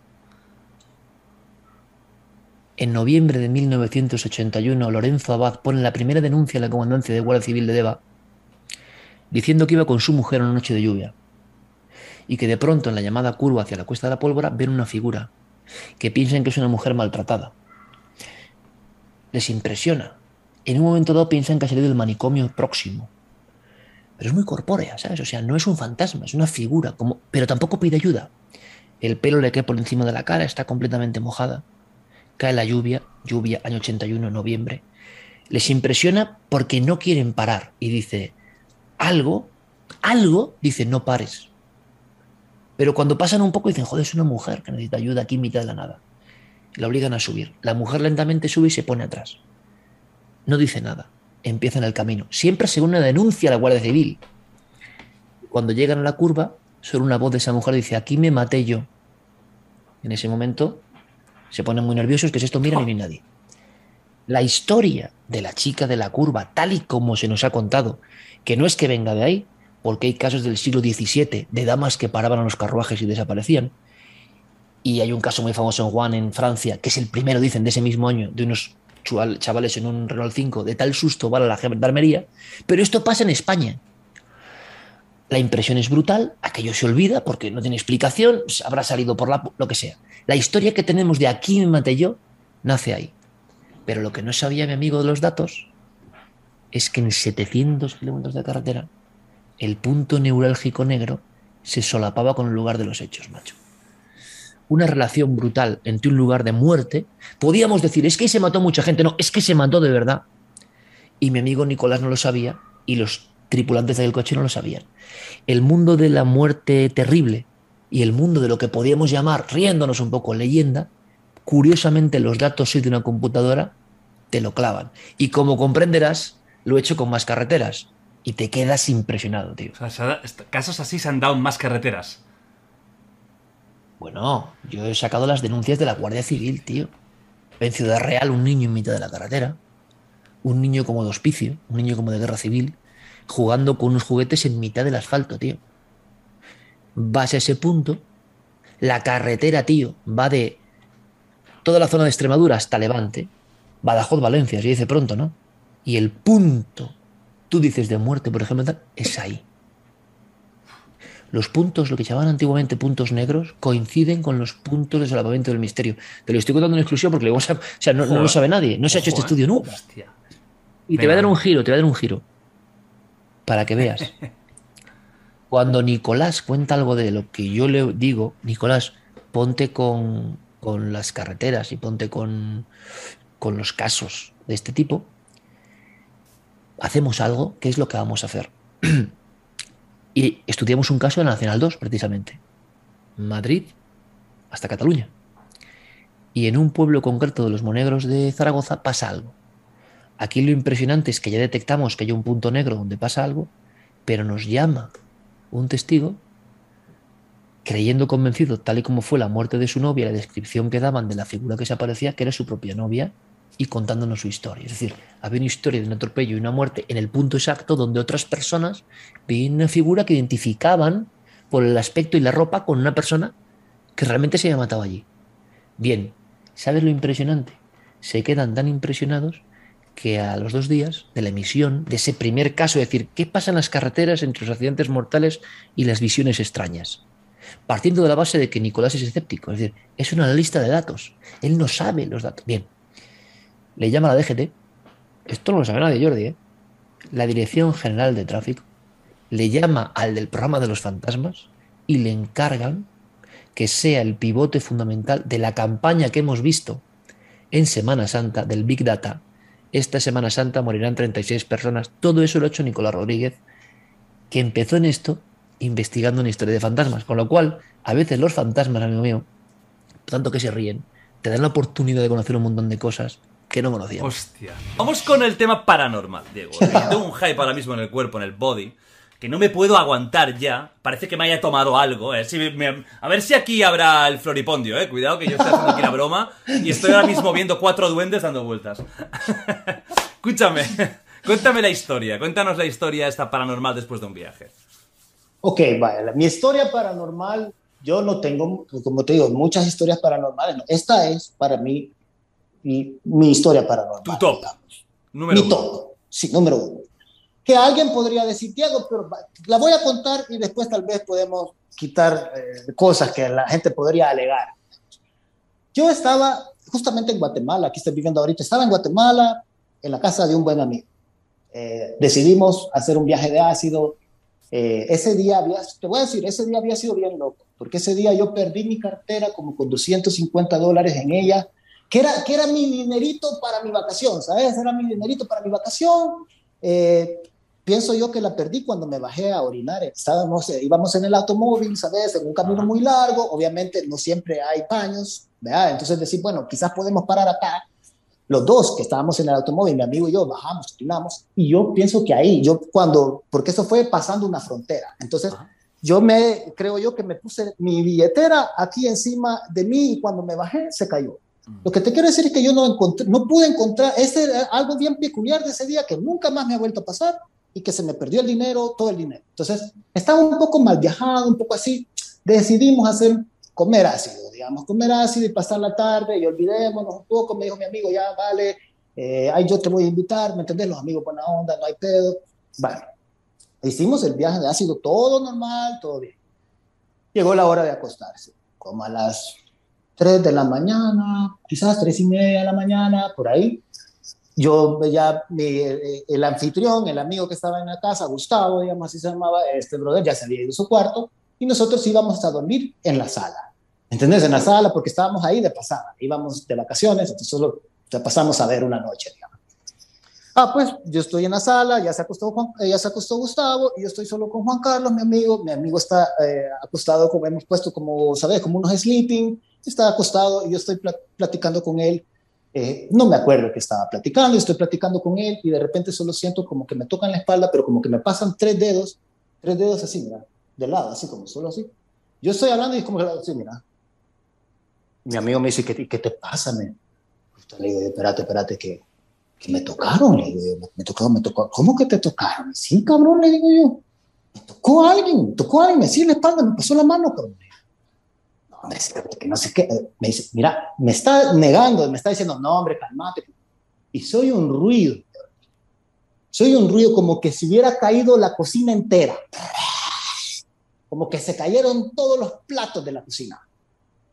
Mira, yo ahí, ahí, ahí me quedé así y mi amigo se cayó, me dijo, ya mi, Juan Carlos me dijo, "Uy, sentate, mejor sentate. Y ya fue como que puta. Ya, ya él ya, ya me la creyó, ya me la creyó, ¿me entiendes? Y sale Gustavo, después salió Gustavo de su cuarto y como, ¿y qué pasó aquí? ¿Cuál es el ruido? ¿Qué- Y nos vio a los dos asustadísimos. Y, ¿y qué les pasa? Le digo yo, me asustaron. Y dice, no, no puede ser. Este ya no se la creyó. Gustavo, ¿me entendés? Ya no, ya no me la creyó. Y yo ya no pude dormir toda la noche. O sea, a mí se me quitó. Bueno, yo escuché cuando, cuando el, el del periódico lo estaba tirando, como a las 5 de la mañana, estaba tirando el periódico, en el- porque ya no pude dormir. Alguien me podría decir, Diego, pero estabas en LSD. Mira, yo he hecho 700 viajes de LSD, no sé cuánto, pues, y jamás me ha pasado. Luego estaba, ya no estaban los efectos del LSD, ya habían pasado, ya estábamos buscando nuestra cama, ya estaba a punto de... Y yo te prometo que a mí me pasaron una mano Es que- es como que vos me pases la mano acá y tengo que ver inmediatamente, ¿qué puta, qué me está tocando? Jamás en mi vida he vuelto a sentir algo así, ni a escuchar algo tan feo como, los que, como que hubieran botado la cocina entera. Y yo no te puedo explicar qué pasó, no habían platos quebrados, no sabía qué... va- no- Yo no te puedo decir qué pasó, es pa- como lo más paranormal que he vivido prácticamente ha sido eso.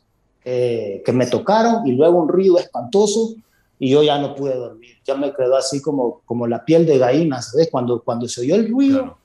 la piel de gallina, y no solo en mí, sino también en Juan Carlos, que no creía, digamos, y que me dijo, uy, puta, mejor callémonos, mejor, ¿sabes qué? Ya no hablemos de esto. Y fue así, esta es la historia paranormal que, que yo he tenido. No he visto nada, pero sí sentí que me tocaron Ajá. y sentí este ruido espantoso, brother, y así que esa es, esa es mi experiencia paranormal y tal vez si repetimos un día te cuento la de UFO. Ese, ¿Nunca has visto un UFO vos? No, no, no, no, no. No, ok, yo creo que vi uno, creo que vi uno. ¿Qué has Entonces, dicho? ¿Sí? Sí, Tienes una experiencia viendo un... O sea, un- yo bueno, creo que aquí vi se un- llama un ovni, que es un objeto Un volador ovni. no identificado, un UFO. Correcto. Ah, Sí, yo no sé qué es lo que era, lo que te yo no sé qué es lo que era, pero eh, no lo pude identificar como un avión, no lo pude identificar como, ni siquiera lo vi como un triángulo. Eso era un triángulo negro. Diego, ahora, ahora ya tienes que contarlo. O sea, ahora ya estás, ya estás diciendo demasiado. Ahora ya, ya has abierto la caja. Vaya, de mira, este- estaba- te voy a decir A cómo ver. fue. Estábamos Venga, en la fiesta de un amigo, en, en el cumpleaños de un amigo. Estábamos en el, no solo lo vi yo, porque esto es lo que le da cierta validez, Ajá. porque si yo solo lo hubiera visto, yo te hubiera dicho, puta, solo yo lo vi, ni te estuviera diciendo. Pero estaba, estábamos en, en la fiesta de él, tiene un patio, tenía la, la casa muy bonita, tenía un patio grande, y eh, yo estábamos ahí, había música, y de repente solo, no sé, yo lo que sentí, pensé que, porque a mi amigo, ¿sabes? Le gustaba mucho las cometas, ¿sabes? Como andar con cometas y elevar las cometas. Eh, pues yo dije, puta, pensé que lo que estaba viendo de reojo era una cometa, pero cuando vi para arriba era un triángulo negro que iba como, yo no vi un movimiento, ni vi, ni vi, no te digo que vi un movimiento que yo dijera, ah, salió del patrón de la gravedad, pero te digo que vi una nave que, que era, nunca la he visto, un triángulo con tres luces, una en medio y la de en medio parecía como medio cambiar de colores. Y cuando yo le- lo, lo veo, le digo a mi amigo, mira, le digo, le dije a Rodri y a su novia, eh, y son amigos, amigos, sí, le digo, Rodri, mira, ya fue como, ala, o sea, te quitan las palabras, no es que decir, un avión, o no, es que esta- ¿qué, qué, qué putas es eso? Y pasó Ah, encima ¿Estaba de- a mucha altura o a poca altura? no, yo diría que estaba a media altura, no cerca, pero no, no súper alto. Era lo suficientemente alto, pero no lo suficientemente bajo como para realizar que es bien grande. No ¿Sabes? tanto que era como, un bien- avión o, o como un avión de altura. No, no tanto como un avión. No tanto menos como un avión, ¿eh? A huevo, sí, así, lo, así pienso yo. Era como menos de un avión. En este momento nunca me había planteado esta, esta como idea, que me decís, vos era más arriba que un avión, o yo creo que más abajo que un avión. Y, y sin ruido. Claro, vos me podrías decir, bueno, estabas en una fiesta, sí, estaba en una fiesta, pero yo hasta en fiesta logras oír helicóptero, si, si vuela aquí encima, lo más seguro es que vas a oír el avión, su- sus turbinas, su- Ujú. así que, no sé, te digo, Diego pudo haber sido, yo no sé qué. La pregunta un es. ¿qué habíais tomado? Esa es la ¿Qué habías tomado? Esa es la marihuana, marihuana, pero, pero, pero No, sí, yo- claro, esto es lo que cualquier persona diría. No, "Bueno, yo te digo una cosa, ¿eh? marihuana". Para mí, eh, un UFO no es lo mismo que un extraterrestre. Es decir, eh, Sí, hay correcto, muchas naves correcto. que son drones, son naves de combate no identificadas. Que yo estoy, si lo visteis varias personas, algo había. Eh, Eso es evidente. O sea, es que no, no podéis alucinar. Bueno, se han dado casos de alucinaciones colectivas, pero es muy extraño y en unas situaciones muy peculiares. Por lo tanto, Sí. visteis algo. Ahora, mi opinión es que yo, yo creo en los extraterrestres, pero no, no en la Tierra. Creo que están en, su, Correcto. en sus sitios. Pero lo más probable es que vierais, sí, un, un UFO, pero de... De aquí mismo. Exactamente, Sí, de, sí, de sí, sí. producción humana, ¿eh? Sí, sí, sí. Pero yo nunca he visto de eso. O sea, yo nunca he visto ni uno de humano. O sea, yo nunca he mirado para el cielo y he visto algo que no puedo identificar como un avión, como un helicóptero, como, como algo que yo diga, esto, bueno, no, se- no se sale, se sale de lo, de lo, de lo normal. Albert, ¿tienes alguna historia de terror? Pues tengo que decirte que yo personalmente alguna tengo, Pero la que te voy a contar hoy, llámalo terror, llámalo paranormal, llámalo. Al final estamos hablando de, de cosas que no tienen explicación aparente y que cuando las escuchas te. te dices, bueno, ¿por qué ha pasado esto? ¿O qué, qué diablos hay, no? Te voy a contar una historia de mi pareja, con lo cual no es lo típico de hay un amigo que me ha contado, sino que si en alguien confío, y de hecho lo he vivido cercano, es de ella en este caso. y, y básicamente se trata de un... Ella en, en el antiguo piso en el que vivía ah, tiene un parking, ¿vale? Donde deja el coche y sube a la segunda planta. El parking está bajo tierra. Y es el típico parking que el ascensor del mismo, para, para que el ascensor baje hasta esa planta, necesitas con una llave a- girar a- en el, en el pulsador y que la- el ascensor en ese momento baja. Si nadie lo usa, ese ascensor nunca baja a esa planta salvo que lo hagas con la llave. Pues esto es, o sea, esto lo he vivido yo. Siempre. Se ha movido la, la vela cuando has dicho lo he vivido. ¿eh? No es broma, ¿eh? Siempre que ella. como- se se No, a ver, no, las tres, sido como. Y son velas totalmente reales, ¿eh? Sí, sí, sí, sí. esto- Nacho, quédate un minuto así, por favor, para ver qué pasa. Ah, Imagínate que, que no pasa nada. O sea, que me queda un minuto. Hostia, que eres A ver quién ignífugo. aguanta más, va. O sea, Venga, va. dos. Creo que yo he aguantado más. Pero yo la he puesto más Pero, cerca. no, pero no, vamos, no vamos a romper, no vamos a romper este momento de. de, de, de- Hostia, Dios, Oscar, eres un fenómeno, ¿eh? Estás borracho, ¿eh, Oscar? Aguantado, ¿eh? Esta música invita. Oscar, te veo hasta, hasta la vena esta como ya. Oye, ahora vengo, ¿eh? Alberto. No, hombre. Oscar, Qué broma, claro. por favor. Pues, como os decía, siempre que ella llegaba al parking, sin explicación alguna, el ascensor, cuando ella entraba, se le abría sin que ella pusiera llave ni nada. Y nadie había bajado. No había un sensor de. No hay sensor. No hay sensor. No hay sensor, o sea, se requiere una llave. Y sistemáticamente, volviendo del trabajo, volviendo por la noche, va allí, abre la puerta para acceder a la zona del ascensor, pum, clink, se abre. ¿Vale? Eso es como. Bueno, no sé qué explicación darle. Hasta que hay un día que estamos en una tienda comprando unas velas, una historia, no me acuerdo qué era, y le viene una mujer y le dice, perdona a ella, ¿eh? le dice, "Am, perdona que te pregunte, ¿has perdido un hijo, un hermano pequeño, alguien de quien te separaras al nacer, algo? Sin entrar en muchos detalles personales, porque no quiero entrar, es una posibilidad que podía haber pasado, esa, ¿vale? Y le dijo, no, ¿por qué? Dice, porque tienes un niño ahí contigo. Dice, creo que es tu guía. Claro, o sea, en ese momento fue como, ¿what? No, no le ha no ha molado, Nacho, ¿eh? esto. Y le dijo que tenía un niño cerca suyo que no sabía si venía de, pues eso, un hermano que perdió, a un hijo que no llegó a nacer, que no es el caso, pero le hizo referencia a él como un guía, como que ese niño que iba con ella era un guía. Y obviamente ya cuando, cuando escuchas las dos, e insisto, yo he vivido lo otro, ya te deja, y a mí es una cosa de las que siempre digo, no, no lo puedo. ah, cuando dices, ¿tú crees en tal? No puedo decir que no, que no exista porque no lo puedo comprobar. Con- lo cual lo trato con respeto y lo contemplo como una posibilidad. Y habiendo vivido según qué situaciones, como te digo, la del ascensor, decir, esto no puede estar pasando. O sea, ¿cómo puede ser que esto se abra nada más llegar tú y que te digan que tienes un guía, un niño al lado que te va siguiendo a todas partes? Ish, no sé. A mí no sé si es mucho terror o no, pero desde luego es de aquellas No. situaciones que cuando, cuando las escuchas y cómodos no te dejan.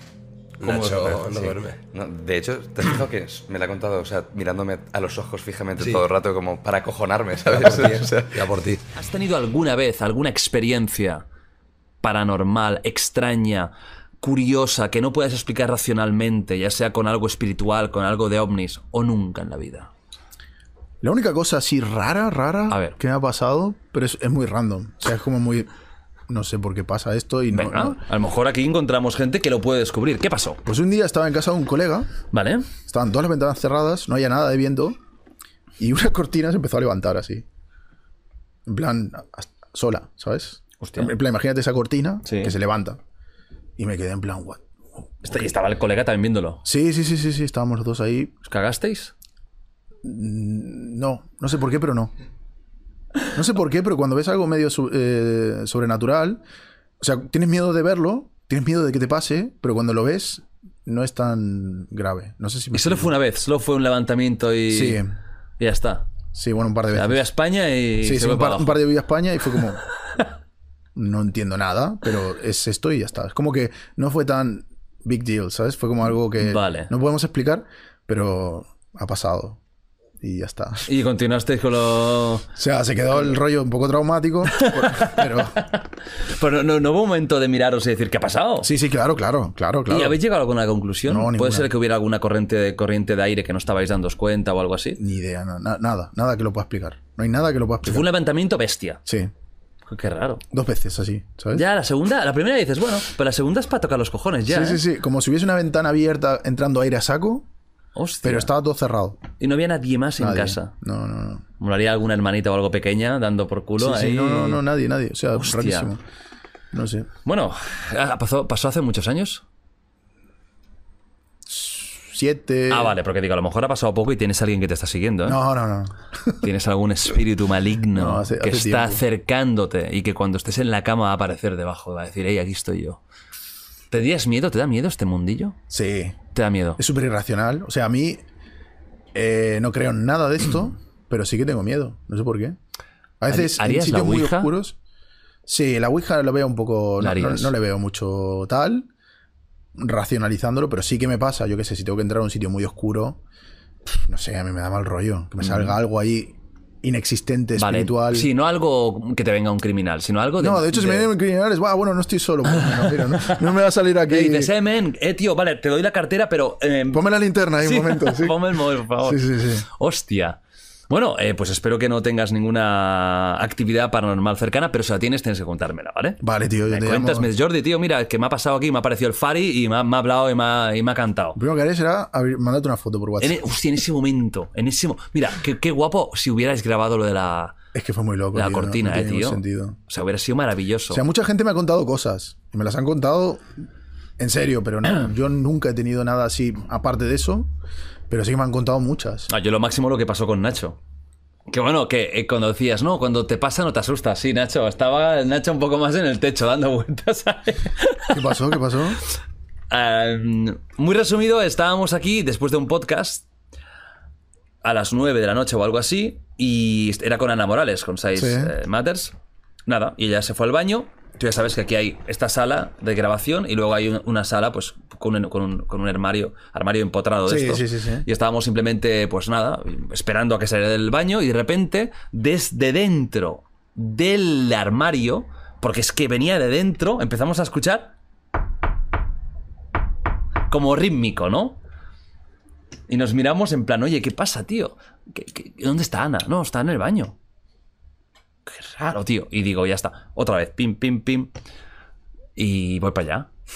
Me acuerdo que Nacha está en la puerta, en plan, hostia, tío. Y digo, no sé, vamos a mirar, porque yo pensaba que era ella que se había metido dentro para hacer la broma. Porque el sonido realmente venía de dentro del armario. Perfectamente. Me acerco poco a poco. Con la intriga, porque digo, me mola esto, ¿no? Es divertido. El armario este tiene como unas placas.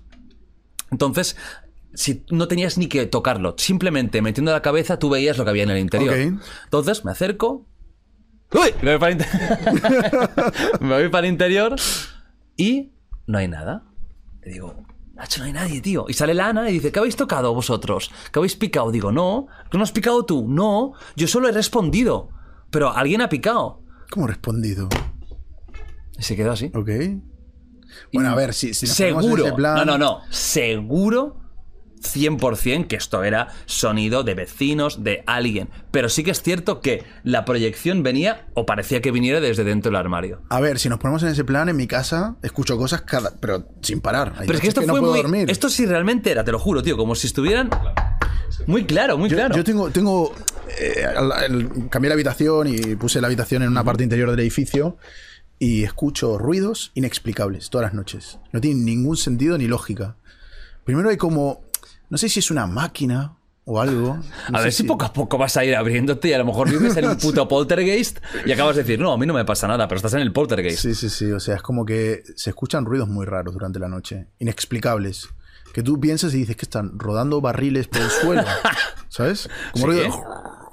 ¿Sabes cuando ruedas un barril como de cerveza o algo? Pero no, coño, pero esto es. Pero esto, Viven en el látigo, o sea, no hay un bar, ¿sabes? Que rueden barriles. Claro. Bueno, Y escuchas a veces. hostia. Escuchas como. Y, y intentas imaginarte, ¿qué es eso? Y dices, es que no tiene. ¿Y algún otro ruido que digas? Sí, también hay, hay un, un golpe que es como un goteo, pero no es un goteo, no es una gota. Es como un goteo, pero no es una gota. Es periódico y es inexplicabilísimo. Y viene como del lavadero. Y yo voy al lavadero y no hay nada. Y viene como si viniera a través de la puerta, tío. Ojo, es suerte que no le pasa nada, ¿eh? Bueno, porque ya digo, son ruidos del, del edificio. Una tubería, no sé. Claro, ¿eh? Lo de. ¿Algún otro, más, ¿algún ¿no? otro ruido? Hay más ruidos, hay, hay más, pero. Ahora me- dirá, no, hay uno, hay uno que es una mujer chillando. No, pero es raro, ¿eh? No, no, no sé identificar. Que ayuda, por favor. No, pero no entiendo. Bueno, hay, ru- hay ruidos, hay todo tipo de cosas, hay, hay veces que son muy raros, pero yo me pongo los cascos y... O sea, pero tú te- eh, no te mola escucharlo. No, tío, es muy raro, es como que está pasando. A veces digo, igual entró alguien a casa, yo qué sé, tío, vienen de la casa. Hombre, ahí sí que te asusta. Igual, igual no es que piense que pasa, pero es que ya te, te descentran, te pones a pensar, ¿qué será eso? ¿Qué, Y sobre todo de noche. Sí, De noche es cuando- de madrugada. Sí, Uh, estas horas son bonitas, ¿eh? Como si hubiese alguien ahí haciendo cosas todo el día. ¿Sabes? Bueno, chicos, tenéis. ah, Mira, la historia ha ido de menos a más. ¿eh? Ha empezado flojita, pero con una cortina de haciendo el Viva España. Y espera, espera, espera, espera, que los golpecitos estos del armario me he acordado por eso, que también los escucho de vez en cuando. Dentro de un armario. Sí, de los armarios vienen ruidos también, de la madera, ¿sabes? Es que eso, mira, te, lo juro que, que yo no creo, y, y yo sé perfectamente, mira, ha puesto la mano, el brazo y lo que sea, que no hay nada. Pero sí que es verdad que es que parecía tan claro que estuvieran picando dentro del armario, pero picando, ¿eh? Sí, sí, el sí. sonido era el- exactamente el mismo, no era un eco de algo que viene de otro sitio, que lo notas como difuso, es que venía claramente dentro del armario. Y bueno, era, estábamos los dos y, y ya te digo, tiene explicación 100% seguro. Sí, sí, sí, Crepitar sí. de no sé qué. Bueno, te pregunto como última cosa si alguna vez a, a los invitados han tenido alguna experiencia paranormal, de visualización de algo, que no tenga una explicación racional. No significa que exista algo, pero que digas tú, mira, pues hice una ouija cuando tenía 15 años y pasó eso. Un día estaba mirando al cielo y vi una cosa. Tú has tenido a Iker Jiménez aquí. Dos veces. Dos veces. Sí. Te voy a contar una anécdota. Iker- ¡Ojo! Cuando yo era corresponsal en Tailandia, me llamó Iker Jiménez. Bueno, aquí lo adoramos, ¿eh? Iker es Y genio. se había producido el, el tsunami del Índico en el año 2004, creo que es, sí, 2004.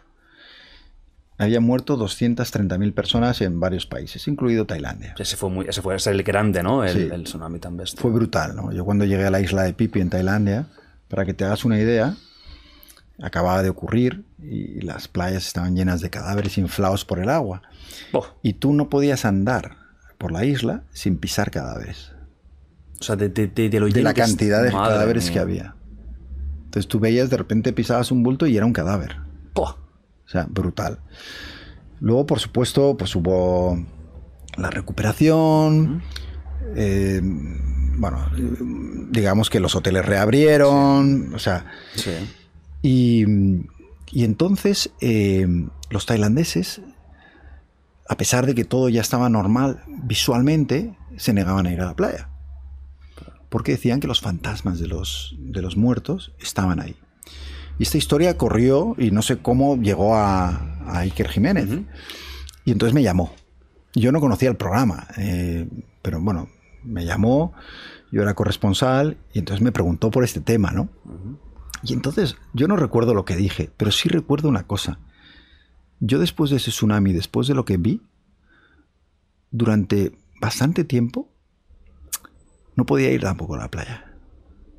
O sea, no es que creyera en eso, es que de alguna manera en mi mente la visión de esos cuerpos, ¿no? Seguía en la playa. ¿no? Yo no sé si a los tailandeses les ocurría lo mismo, pero ellos como son mucho más creyentes que yo en espíritus y demás, los asiáticos son muy supersticiosos. Y entonces esa sensación de acercarte al agua y de repente ver, ¿no? Eh, otra vez la escena de los muertos eh, tendidos, ¿no? Eh, se quedó conmigo mucho tiempo, ¿no? Entonces, no sé si es una cosa paranormal, yo no creo en, en esas cosas, pero desde luego es una sensación muy extraña el que, en cierto modo, para ti siguieran ahí. ¿A día de hoy aún te pasa? No. Ya no. Es Puedes ir verdad que han- tranquilamente han a pasado muchos años. bañarte Es verdad que si voy a ciertos lugares, a veces me viene la imagen, porque cuando yo llego a Pipi, yo llego en un barco. Y una de las primeras cosas que me llama la atención es la cantidad de bañistas que hay en la playa tumbados en bañador, desde, Oh, la, desde la hostia. distancia. Y yo digo, Hostia. la primera reacción Claro. fue, joder, qué gente más cabrona. Ya, tío. O sea, ha pasado lo que ha pasado y estos tumbando al sol. Y luego, según el barco se acercaba, me extrañó que todos eran gordos. Digo, hostia, qué gordos son, ¿no? Y claro, según se fue acercando, no era que fueran gordos, es que el agua había entrado y había deformado esos cuerpos, ¿no? Y, y hay escenas, eh, y esto nos trae un poco a lo que hemos estado hablando hoy, ¿no? Que se quedan en ti. Y hay una parte de ti que se queda en los lugares que has cubierto, ¿no? En las guerras, en los tsunamis, en las revoluciones fallidas, donde al final, desgraciadamente, gana el fuerte, ¿no? Y dice uno de los personajes del corresponsal, ¿no? Eh, precisamente eso, ¿no? Que, que hay lugares de los que uno nunca regresa. ¿no? Y normalmente son lugares donde has conocido la verdad de los hombres, donde has conocido de lo que somos capaces cuando cruzamos esa frontera de la que hemos hablado. Y, y yo tengo varios de esos lugares donde eh, una pequeña parte de mí quizás se quedó. Se quedó ahí. Ex mía. Persona normal, inteligente, cero excéntrica. Ella tiene una hermana. Se crían en una casa que había sido un hospital. Muchos años. Casa un poco, bueno, humilde.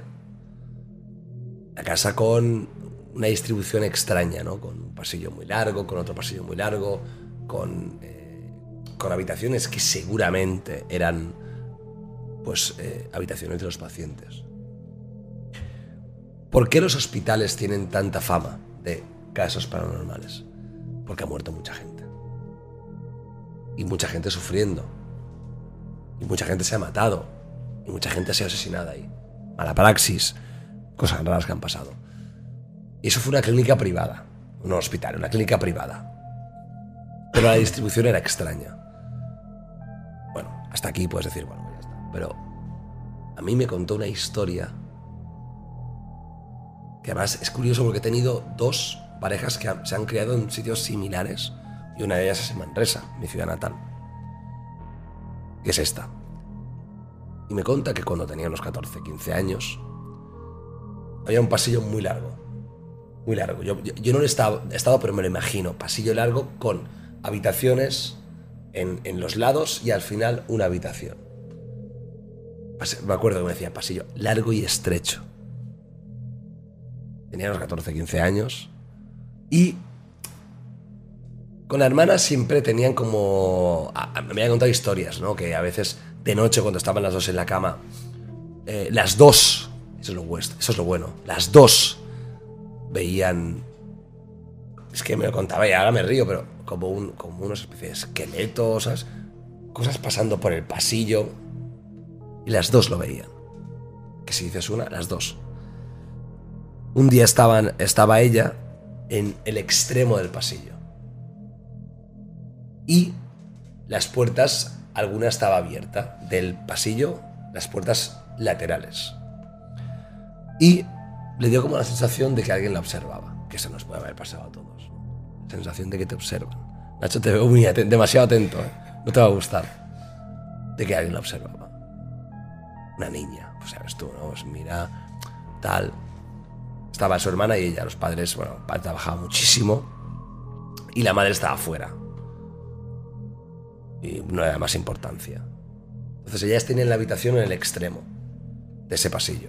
Bueno, sigue ahí su historia, pues sus muñecas y sus cuentos y sus historias. Y vuelve a tener la sensación de que está siendo observada. Entonces se asoma al pasillo y mira. No ve nada.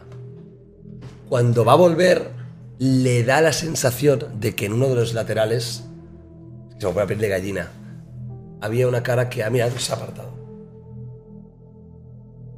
Claro, una niña, ¿eh? La otra que tenía 8 años. Ella 14 o 8. Ah, más o menos, o sea, unos, sí, unos 6 o así.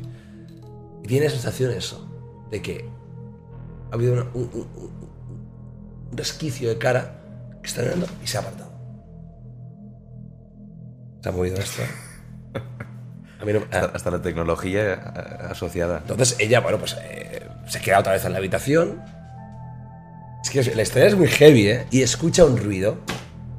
Que esto, seguro. A ver, que luego tengo una explicación, pero escucha un ruido. Hostia. Cagada viva. La hermana en la cama. Cagada también. Mira, porque al final te puede, tío. Te puede- como yo con el armario, te puede la- la curiosidad. Mira.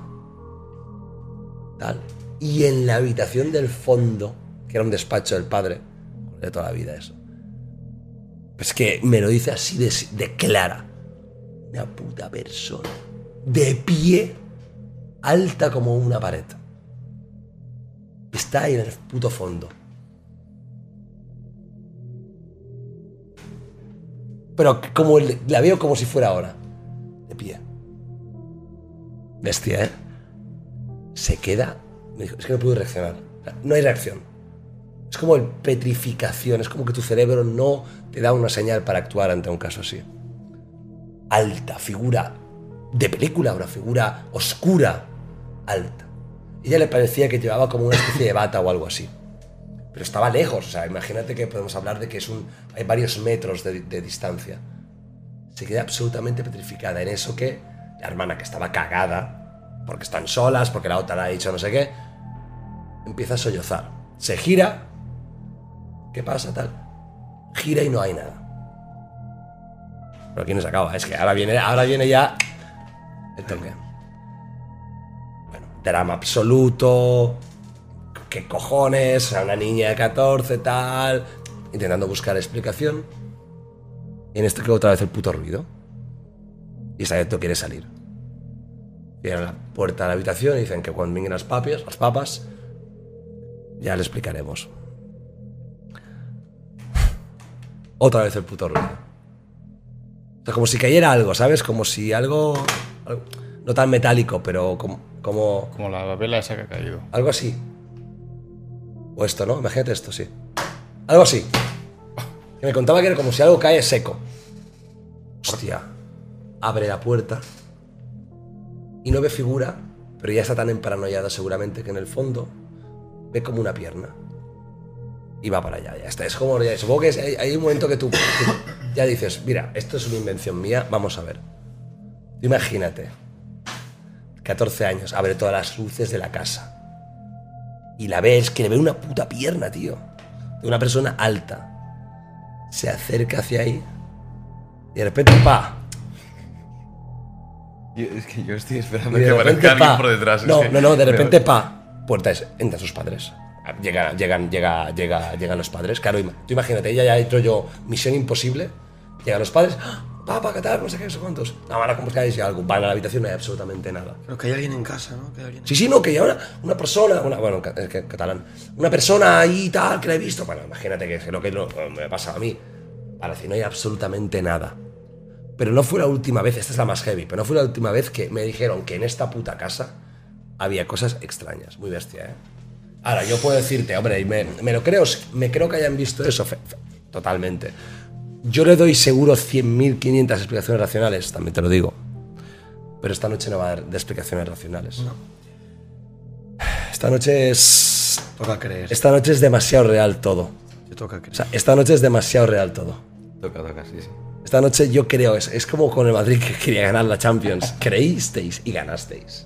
Bueno, el Madrid es una explicación de que existe algo paranormal. o Sí, sea, sí, totalmente. es- O sea, esta yo creo que es la historia que me han contado alguien de confianza, porque luego en el, en el podcast se me han contado muchas historias. Creo que es la explicación, o sea, la explicación, la historia más heavy que me han contado. Yo no sabría, no, no sabría decirte con detalle, pero a raíz de lo que contabas tú, mi mejor amiga trabaja en- como enfermera en el hospital de Cataluña, en Cugat. Y a lo largo del tiempo, o sea, no, no te sabría concretar una hora como para, para explicarla con detalle, pero sí que me ha explicado tanto, tanto historias ah, de enfermeros o médicos que han estado allí, de, de lo típico, de que lo que decías, de que en un hospital ha muerto tanta gente en circunstancias de lo más variadas y, y que se viven situaciones que dices, bueno, eh, ¿esto cómo puede haber pasado ahora mismo? O esto que acabo de escuchar, este niño que acabo de escuchar, no estoy en una planta donde haya niños, no hay ningún niño ahora mismo en ninguna de las, ah, de las consultas o de los boxes en los que yo estoy trabajando, ¿por qué acabo de escuchar a un niño? Y también constantemente hace... Te explican de gente que está en el lecho de la muerte, gente que está a punto de morir, cómo hacen referencia a eso, a, a- ver figuras, a ver personas, a ver eh, niños, sale mucho de niños, niño ese tal cual, o... Que decir, bueno, es una persona que está desvariando porque realmente ya el sistema, digamos, eh, racional, neurológico, se, se le ha ido a, tomar viento y está diciendo tonterías, o realmente está algo. Y claro, esto te lo cuentan, aquí, ah, pues nada, pues está viendo algo, es, es mentira, pero cuando estás allí y, y- y el paciente en este caso, la persona enferma, la persona que sabes que está a punto de, de morir, te cuenta según qué, dices, claro, aquí, aquí hay algo. ¿Alguna vez has tenido una experiencia paranormal, ovnis, algo extraño, algo que digas no tiene puta explicación? Sí. Yo no creo en esto, pero no tiene explicación. Cuéntame la más bestia que hayas tenido. A mí me flipa todo el tema de los ovnis. O sea, yo siempre he pensado que hay algo más ahí atrás, ahí afuera. Iker, Y, eh, atento, eh. Iker, estás aquí. Iker, no, eh, justo he hablado con Iker. Hostia, esto. Iker te adora, eh. Yo, yo- yo tengo muy buena relación con Iker. la- Iker te yo le adora. adoro a él. Ah. Yo le adoro a él porque.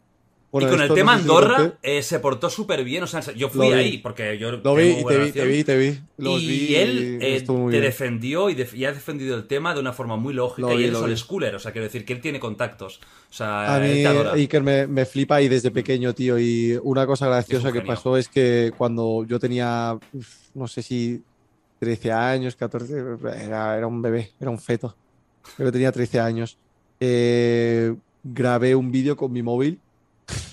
Uy, uy, uy. Grabé un vídeo con mi móvil en el aeropuerto, ¿vale? Cuando estaba aterrizando venía de, de Noruega. Grabé un vídeo con el móvil eh, eh, y era un móvil en plan que se veía súper pixelado todo y mal. Y estaban las típicas luces pues del aeropuerto por ahí, ¿no? Eh, y parecía que eran ovnis. Lo mandé al programa de, de No. Iker y, y lo pusieron. Te lo juro. Te lo juro por mi O vida. sea, porque tengo Carmen estuvo analizando el vídeo de Rubén. Un vídeo que yo sabía que era 100% fake, pero me, me- o sea, no lo hice en plan como para, para joderle ni nada, sino porque me hacía ilusión en plan mandar que, que uno de mis vídeos estuviera en ese programa, ¿sabes? Porque yo me flipaba todo el tema de, de ovnis, aliens y todo eso. Y aquí viene mi quinta eh, película favorita, que es Señales. Ya está, ahí está. Ah, amigo. Uh, qué buena. sí, ahí señor. está, Señales, Señales. Y, es llegó, quinta- y llegó la señal.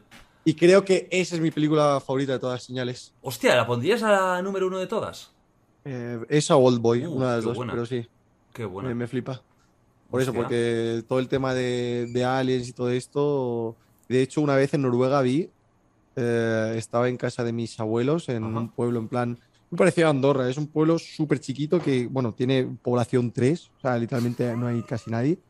Eh, y una noche salí, pues, a tomar un poco el aire después de, de estar jugando un rato a, a Minecraft cuando salió eh, la alfa y tal, y me acuerdo de ver una cosa triangular en el cielo gigantesca, como tres puntos, como que se movía lentamente detrás de la montaña.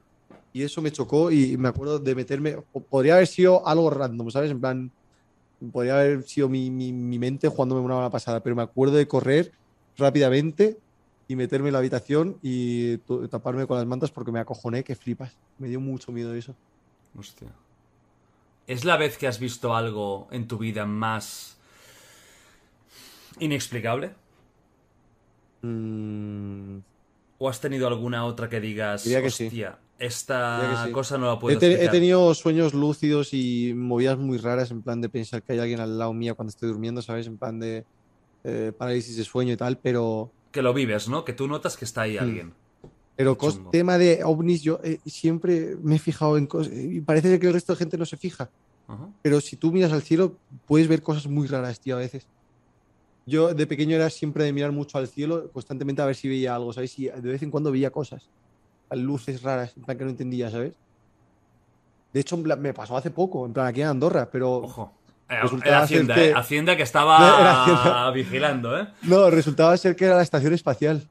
Según me dijo Hostia. Irina, en plan que lo vio en Google, que era la estación espacial que estaba justo pasando por aquí, pero te juro que lo vi y dije, ¿qué cojones es eso? Me puse a grabarlo y tal y... Hostia. No sé si lo llegué a subir a stories de Instagram o algo, pero... Buf, me acuerdo que fue muy hardcore, pero acabó siendo eso, ¿sabes?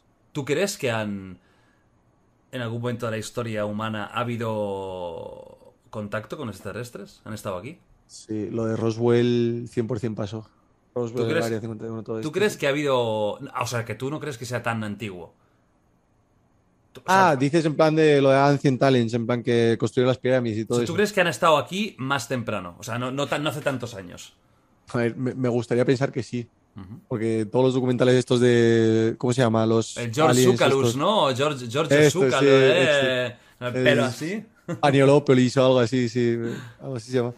Pues sí, esa- esas movidas me flipan y me he visto todos los documentales y hay cosas que dices tú, qué cojones, ¿sabes? En plan, ¿por qué en una pared pintan un puto ovni que parece que está salvando a la humanidad, ¿sabes? En plan, cosas así.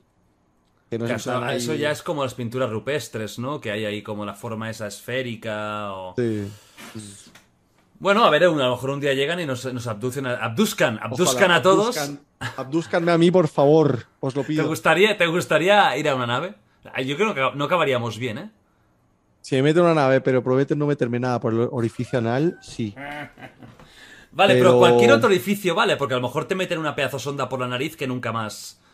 Que, igual. lo hagan, que disfruten. Yo, mientras que lo recuerde, ¿sabes? ¿Tienes otro orificio muy jodido? Que, que ¿De qué no sé estamos qué- hablando ahora?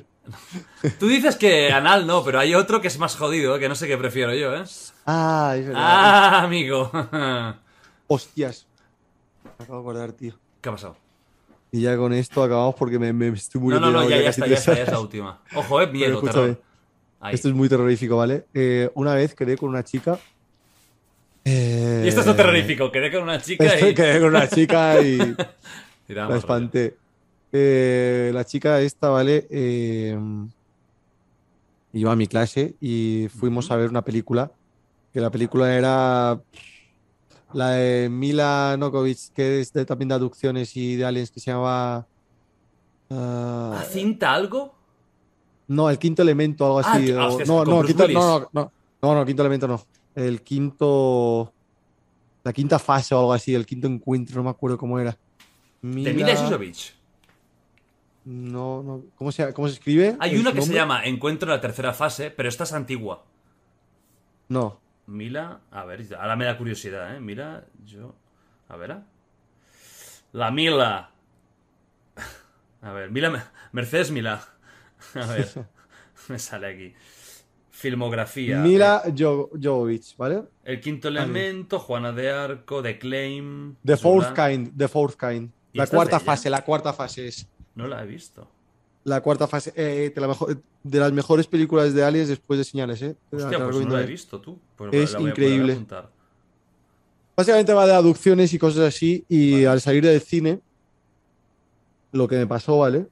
Es que, bueno, fuimos a un japonés a comernos un ramen, la chica y yo. Bien. Y a la chica yo la encontraba un poco rara, porque era como, estábamos ahí como, era como una medio cita, medio no, en plan era como de colegueo, pero que a, a lo mejor había un poco de feeling, ¿sabes?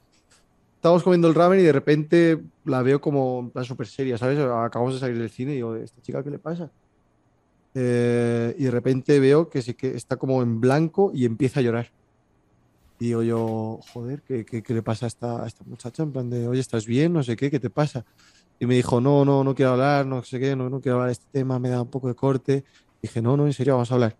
Y eh, me empezó a contar que todo lo que vio en esa película, literal, le pasó a su madre, en plan, todas las escenas que salían en plan de, eh, de aducciones y tal, todo esto, su madre se lo había explicado desde pequeña, en plan que a ella le estaba pasando, a la madre, en plan que sentía como frío de metal, sentía como eh, eh, ciertos tipos de, de ruidos y de, de sensaciones, ¿sabes? Todo eso en la película lo, como parece ser que lo, lo explica muy bien. Y esta chica como que le afectó mucho la película porque a su madre supuestamente le, le abducieron, ¿sabes? Y le había contado desde pequeña que esto, esto le estaba pasando a, a- a- a ella o le había pasado a ella, que le habían abducido a la madre. Sea que Hostia. me quedé con un cuerpo ahí porque, claro, ahí ya dije, hostia, que La cita se acaba.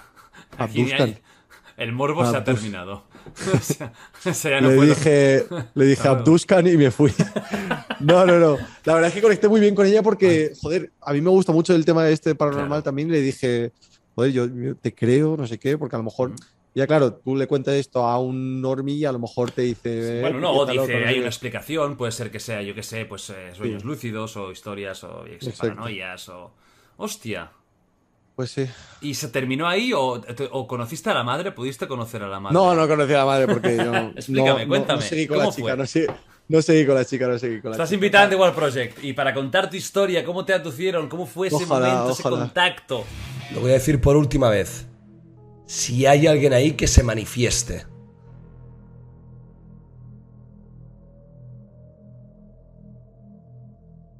Hola. Hostia. Eh, hola. O sea, se está moviendo de verdad. Hola. Qué con Dios. Eh, yo no estoy haciendo nada, ¿eh? Se ha movido, pero como dos centímetros. ¿Ha movido alguien? No. Por mi vida que no ha hecho nada. Yo por mi vida que no. A ver si estamos de verdad liándola, ¿eh? Nacho, no jodas, ¿eh? Yo, sí, yo, yo. ¿Hay alguien ahí? Si hay alguien ahí, ve al sí.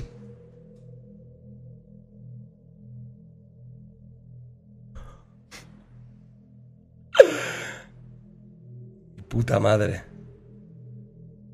¿Hacia dónde está yendo? Diagonal para al sí, pero. Ah. mm, Hostia, el cable. Súper lento. Hola, Se sigue moviendo, tío. No tiene ningún sentido esto. Tío, ¿qué cojones está pasando aquí, tío? Os prometo, os juro por Dios que estoy con el dedo, pero que, que me está hasta doliendo el hombro, tío. Y yo este hombro lo tengo el débil. ¿Hay alguien ahí? Ahora, hay la puta de oros, tío.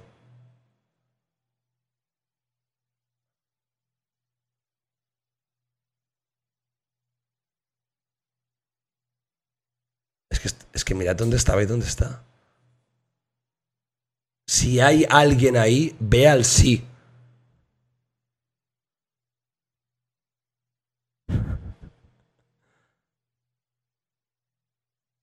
Preguntarle si le molesta que estemos aquí. ¿Te molesta que estemos aquí?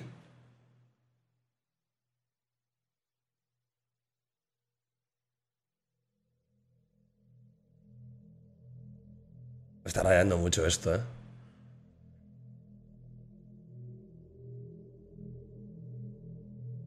Quizás la cantidad de Ah, electrónicos que tenemos cerca. ¿Vas a manifestarte?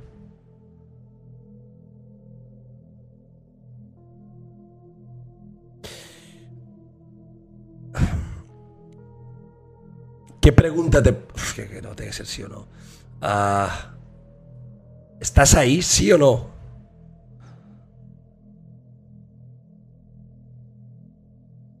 Ahora no se mueve, ¿eh? Preguntar todos a la vez. ¿Hay alguien ahí? ¿Es esta tu casa?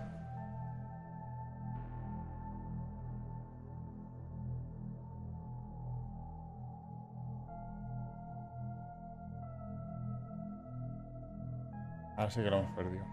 Vamos a preguntar todos a la de tres. ¿Hay alguien ahí? Los Venga, vez. 3, 2, 1. ¿Hay ¿Hay alguien alguien ahí? ahí?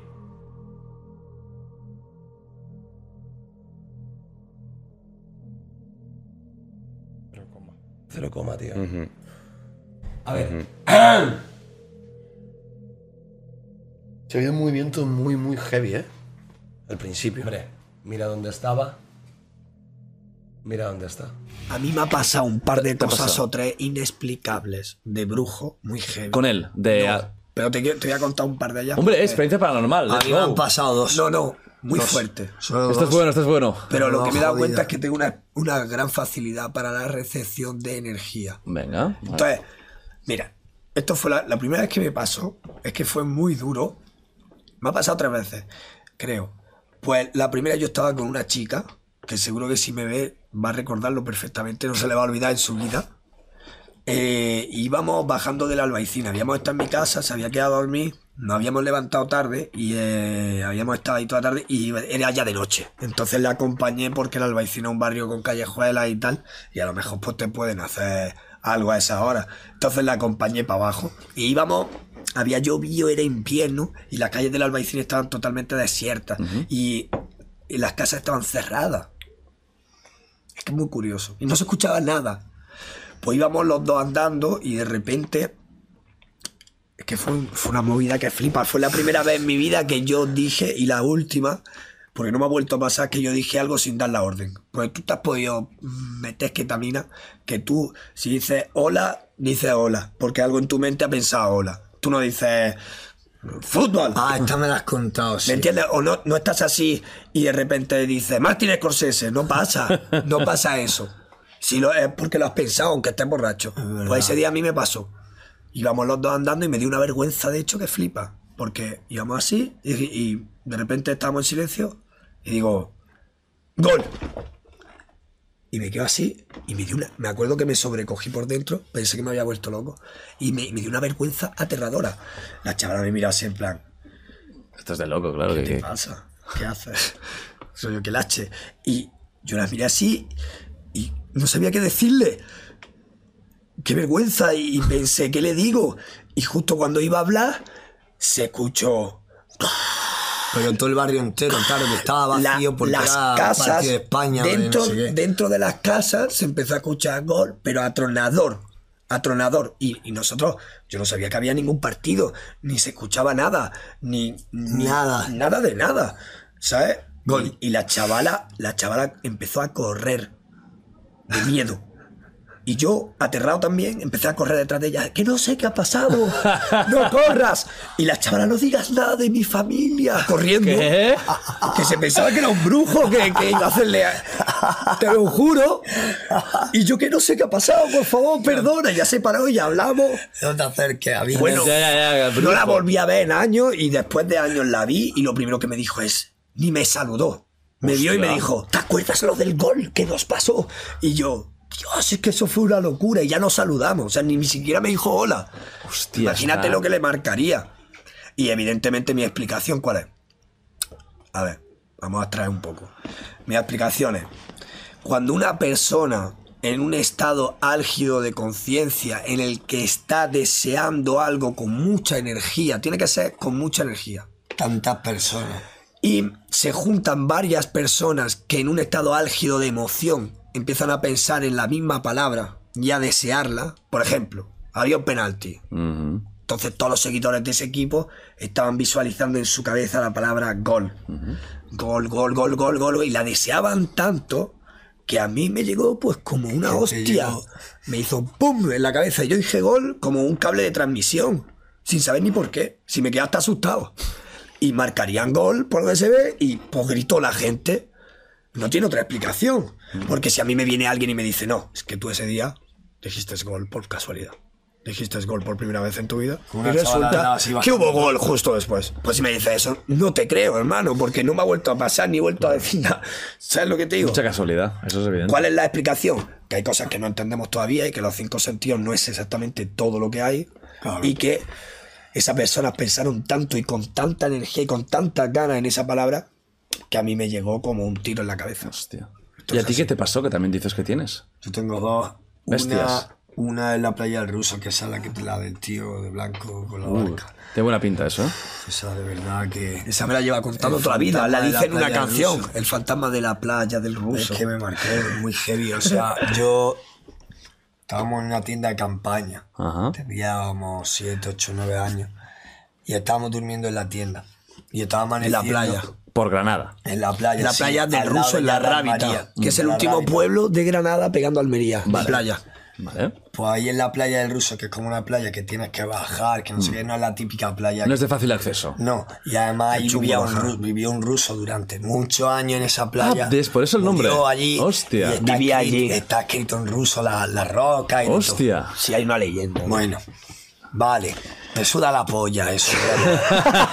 Pero claro, tú te levantas a las 7 de la mañana y vas a mear. Y ves a un elfo, un elfo de blanco, pero que no le ves la cara, da igual. Es el ruso. ¿Tú viste un elfo? De repente. Bueno, no tiene por qué ser. Calla, coño, sí, no, me salgo por la mañana de con mi capucha blanca y mi- A ver, yo lo que vi fue una barca blanca y un tío, un tío o una tía con un remo blanco y una capucha blanca con, con, con vestido rollo entero. Es muy fuerte. Y ahí me ando así. Venía de Rivendell. Y no me Ya, mira, ya, te- te no me miró en ningún total. momento, no le pude ver la cara en ningún momento. Pero no fuiste hacia él o giraste para el lado. No, no, me fui a verte a ti, salí A mí me- corriendo. yo me acuerdo de eso. Sa- De, salí de- de corriendo. despertarme y decirme, calla ahí un fantasma. Que te tienes que levantar, que te tienes que levantar, Y que yo tienes que de verlo. ¿no? Tú no, tú no te levantaste. Ay, me y acosté. cuando me volví a asomar ya estaba, ya estaba empezando a cruzar el de este.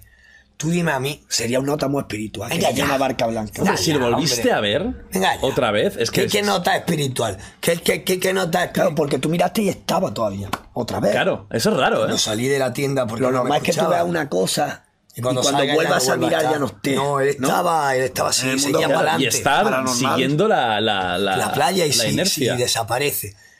Claro. Y si alguien haciendo el payasete te mira y vacila claro, o algo. alguna movida hace. Pero, brother, dime de verdad quién coge a las seis y media de la verdad. mañana. Y, primero, ¿quién tiene esa barca, esa capucha? Yo sé esa- que no lo soñó porque me despertó. Claro. No es una cosa que soñara. ¿Quién coño tiene esa capucha, esa, ese remo, no? Y esa barca blanca. Hermano, ¿qué sabes lo que te digo? Es que qué angustia. Yo me quedé ahí, todo, tenía que haber tirado un chiro, tío, algo. Te- O haber tío, algo, si ¡eh! lo atraviesa. Si ¡Ruso! aunque sea, él le pegaba un pe- una pedrada a ver si era de verdad real, ¿no? Cerca o algo. O caía en el mar, yo qué sé. Esa fue la, la que me marcó de chico. Y esta pasó hace solo tres años. Uy, uy, uy, uy, o cuidado. ¿eh? cuatro. Que fue que estábamos en casa. ¿Qué? La sé yo esta. Es la del Piki. La de la casa del Piki. ¿Qué piqui? Vincent. No voy a decir su nombre, el Pepe, coño. Vale, vale. Bueno, Vincent. Vincent, Vale, vale. De, de cuando en Cuba. Uno de nuestros mejores amigos. Ajá. Pues estábamos ahí, que vive justo al lado de mi casa. Y bueno, se murió su abuela, que en paz descanse. Hostia. Ah, qué ansiedad. Bueno, pues se murió tal y este se mudó al piso, ¿no? Y nada, tenía ahí pues su saco de boxeo abajo, no sé qué, arriba tenía montado su este con la play y tal. Y, eh, y, estábamos hablando como en la cocina, así mirando al salón sobre, sobre la casa, sobre tal y sobre su abuela. Pero no habíamos nombrado todavía a su abuela, íbamos, estábamos hablando de que él se tenía que acostumbrar a vivir allí. Había heredado, heredado la casa. Vivía allí sin su abuela, tal. Había que heredado iba- la casa y justo se había muerto. le iba a pegar un cambio o algo. Pues tío, estaba, o sea, nosotros estábamos aquí, ¿vale? Y ahí donde está la pared, estaba una fregona con un cubo, ¿vale? Totalmente apoyada contra una pared perfectamente, sin ninguna ventana abierta, ni vientos, ni hostia. Vale, pues es que nos quedamos los dos fatal porque estábamos hablando de ella y soltó su nombre, dijo su nombre y la fregona hizo pa, pa, pa, pa. Pero de verdad. Sí. Así- pero así, Hizo pa, así. pa, pa, pa. Pero se levantaba y se Dio tres, tortas, tres tortazos Pero contra paredes, no se cayó al suelo. No, no, no. Hizo pa, pa, pa, pa. Pero entonces Y se- tendría que estar en un pasillo. No, estaba pegado Se hace contra- así y se cae para un lado. No, es que eso es lo peor. Ah, que iba Ah, como que hizo hasta así en el aire. No. Sin apoyarse. Que estaba apoyada contra la pared, la fregona, hizo pa, pa, pa, como el que te mete tres Como se guantazos. hace así contra la pared. Vale. Claro, coño, como el que te mete, te mete así Y tres eso lo guantazos. visteis los dos a la vez. Claro. Buah, nos quedamos así, tirititando, ¿eh? Tirititando, bro. Hostia puta. Luego de ¿eh? buscar explicaciones y pensar. Eso no le cae, no hay, no hay explicación posible, tronco. Una fregona está O parada. sea, si luego le buscas explicaciones racionales porque si no, no podríamos vivir. Claro. Nacho. Historia. La verdad es que no, no, no, no he tenido especialmente o sea, experiencias de pasar miedo real. Desde, desde pequeño he sido un chaval muy cagado, de hecho. O sea, me causó un puto trauma bestial con 12-13 años. El exorcista, os lo juro. O sea, rollo... Era muy chulo. O sea, no sé si recordáis esa cara... O sea, en El Exorcista, cuando aparece esa cara en un fondo negro que es como casi un mensaje subliminal. Sí. Cuando cuando se posee. Sí. Sí, sí, o sea, era, era eso me, o sea, os lo juro, me, me dio mucho mal rollo desde pequeño. Y, y, y de hecho llegaba aquí con la idea de que, de que no tenía ningún tipo de, de experiencia extraña respecto a, pasado? Hostia. Vale. se, ha caído, se ha caído una vela. Se ha caído una vela. Pero eh. ha quedado, Literal, la, sí, sí, ha está quedado aquí la eh. llama, pero ha quedado la llama. Ha quedado la. Hostia puta. Tengo que ir al lavabo yo, ¿eh? Tampoco. Lo que no es normal Hostia, es que caído este una puta movimiento. vela. Se voy a coger lo que se acaba de caer. Enséñalo, por favor. Está, está aún caliente. Un candente. Un calentito. No me hace No me ha gustado, no me ha gustado mucho, pero bueno. No, y lo que decía como tal es. em, Mira, hacemos una cosa, Nacho. Déjalo delante de ti. Creo que es una buena señal que esté delante. poco, a poco, poco a poco te lo iré acercando. Nacho, Em, esto se ha caído por algo. Además en mi lado, ¿eh? En mi lado. En mi Está lado. ahí. Em, Tienes un niño ahí al lado, por cierto. eh, ojo, bien. ¿Lo ves? ¿Lo, lo estás viendo o no? Sí que tengo una. No, pero si. ¿Te, Si te- notaras- te si das, te notaras- das cuenta de que llevamos media hora intentando contar la historia? Si notaras algo así. Es que, de, de hecho, lo que voy a contar tiene que ver con esto. Cuéntalo. O sea, no, no- no he tenido experiencias extrañas ni, ni... De hecho, menos mal. Pero mientras hablabais, de repente me ha venido a la mente un- una situación que tuve que me dio... O sea, que es seguramente la, la experiencia que más, que más me ha aterrorizado en, en mi vida. Y, y era tipo... No sé si conocéis el, o, o habéis experimentado la parálisis del sueño. Sí, sí, sí. sí. O sea, yo nunca la, o sea, nunca la había experimentado, la he experimentado. Si es que eso fue una parálisis del sueño. Que Claro, yo, que yo quiero. sueño que yo quiero. No, no, no. No, no era un sueño. O- sea, o al menos no era un, un sueño en su profundidad. Mm, o sea. Yo lo achaco en la. ¿Qué está pasando? ¿Qué, estáis haciendo? ¿Qué estáis haciendo? dale, dale. Am, bueno, o sea, un, un día recuerdo irme a la cama para irme a dormir, lo normal. De hecho, creo que era una siesta, que le quita, un- que le quita un poco de, de- de dramati- de- de dramatismo a la historia. Español, muy español, ¿eh? Sí, sí. Historia de terror sí. basada en España. Sí. Fantástico. En Andalucía, por ser- pa- para concretar, ¿no? Hmm. En, en Cádiz. En Cádiz, claro, claro. Cádiz, ahí, ahí es, es, es- es deporte nacional la siesta, ¿no? Me imagino. Eh, ahora, ahora van a venir todos los, los gaditanos a por mí, pero... Em, total, que me acuerdo perfectamente, o sea, estar, estar despierto, o sea, realmente estar despierto, a lo mejor quizá entrando en, un- en- en- en un proceso de, de, de- de dormirme, pero prácticamente y absolutamente despierto y muy consciente, y sentir como literalmente eh, alguien se me posaba encima y me, y me cogía de la pierna. Pero, claro, o sea, si tú estás soñando, eso, pues mira, al final es un sueño y, y te, y te despiertas al día siguiente, ok. Pero es que eso lo sentí literalmente, o sea, como me, me- me apretaba estando despierto. Y, o sea, me pareció, pues, o sea, te lo juro, una de las cosas más extrañas y, y me, dio un mal rollo bestial. Y espero achacarlo a que era una parálisis del sueño. No sé si de hecho tú que parece que has experimentado algo así. Porque claro, las parálisis del sueño, incluso parece como que... O sea, hay gente que, que sale de sí misma incluso y se, y se puede llegar a observar. Sí. Yo he tenido un par. He tenido un par en las que me he visto que soy consciente de que estoy despierto, de que no me puedo mover, de que quiero moverme, no puedo. Incluso he podido, como tú dices, llegar a levantar la mente de mi cama, pero no mi cuerpo. Es como... Y me quedo ahí. He tenido dos, si no creo recordar. No han sido muy largas, pero son... Lo pasas realmente mal. Es peligroso. Que, de hecho parece... Sí, o sea, ¿qué parece- pasa? Que cuando te despiertas real y controlas tu cuerpo, luego dudas de si realmente, yo en mi caso dudaba si realmente había sido una parálisis de sueño real o, era un, era, o yo estaba soñando que me estaba pasando eso. Enti- ¿Entiendes la diferencia? Porque es un poco, ¿no? En ese momento. Una vez me pasó que tenía la mano de una persona en mi cara.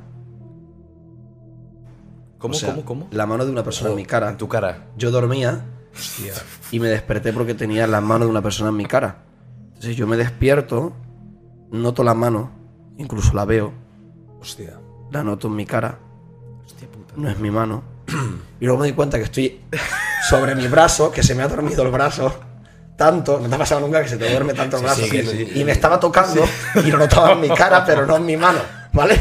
Y digo, Luego, luego- luego si, te, si te la. Por eso si te la pelas, si te la pelas, aproveché si te la pelara otra persona. pues digo, pues me la pelo ya. y aproveché el viaje, pero. No, no, pero fue como muy extraño, porque fue como, espera, ¿quién me está tocando? Tal, un momento, y tienes unos Hostia. segundos que dice, Dios mierda, santo. mierda, mierda. Y luego me di cuenta que. Y con, claro, con tu background, Que era mi puede mano. ser cualquier mano. No, no. En no. ese momento, Oscar. O sea, eso es como el circo. O sea, puede, a, ver, a ver qué sale hoy, ¿no? A ver. Qué mala imagen, ¿eh? Una que no tiene absolutamente nada que ver con el, con el furbo. Vale. Y va de experiencias paranormales. Yo es una pregunta que hago a todo el mundo. A ver, la mayoría me puede contestar algo, pero hay algunos que me han dicho, mira, a mí no me ha pasado nada. Yo siempre pregunto lo mismo. ¿Has tenido o cuál es la experiencia, si has tenido varias, más fuerte a nivel extraña, paranormal, si le puedes llamar así? De cualquier tipo, fantasmal, ovnis, cosas raras. ¿Has tenido alguna? Le tengo pánico a este tema, tío. O sea, le tengo miedo, ¿eh? Eh, y porque tuve una. ¿vale? Uy, buenísima. Ya la tenemos, ya la tenemos aquí, ¿eh? Tuve una, tío. Y. Pero hace muchos años, ¿eh? Ajá. Haciendo el rollo este de la Ouija, de no sé de no sé cuántos. Sí.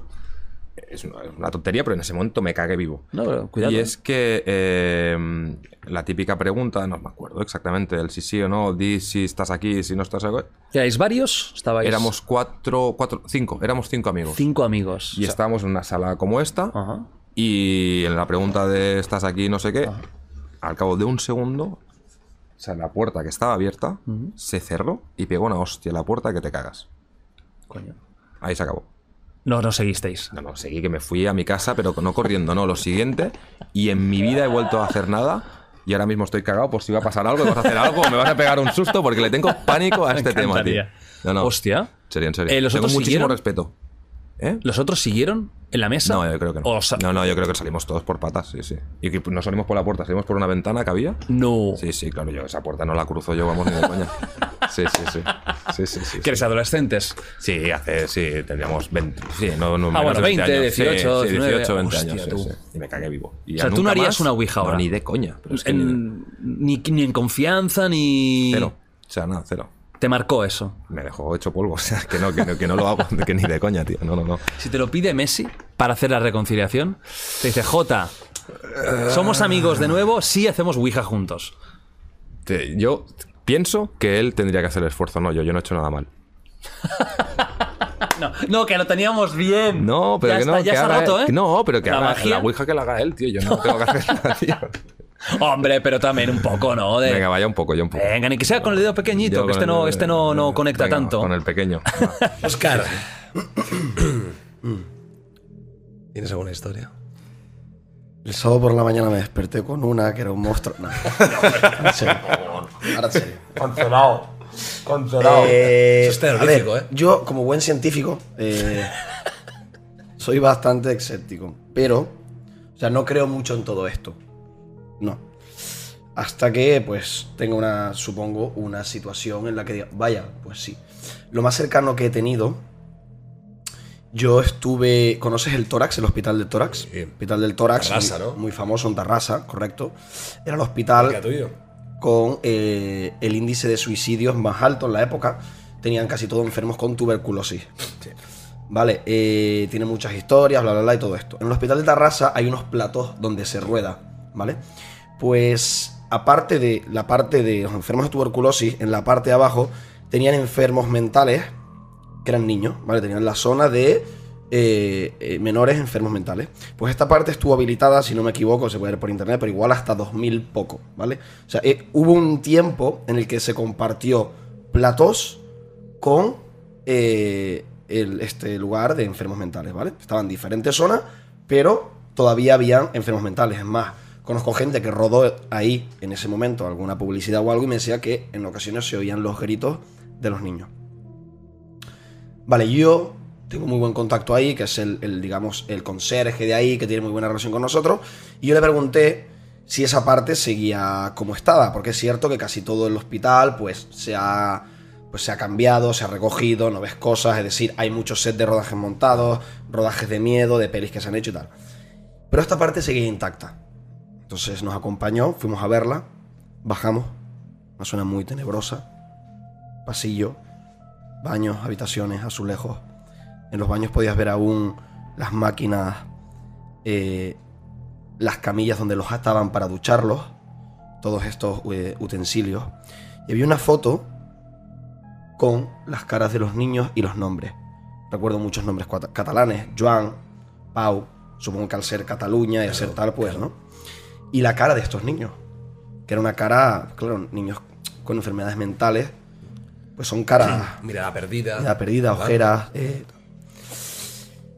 Encontré la habitación acolchada, la típica habitación que vemos en las películas que tú te piensas que eso no existe. Existe. Existe ahí. Existe. Había una Tal- tal habitación. cual, ¿no? Tal cual, donde entrabas y eh, las paredes eran acolchadas y blancas. Es más, yo me metí ahí, me cerraron un poco haciéndome la broma y yo dije, hostia, habrán metido a alguien aquí es, es complicado. Claro.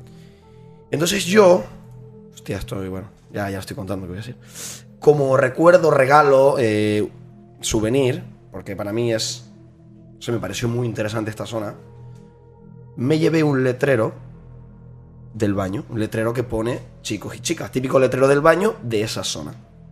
Y lo tengo en mi casa, encima de mi baño.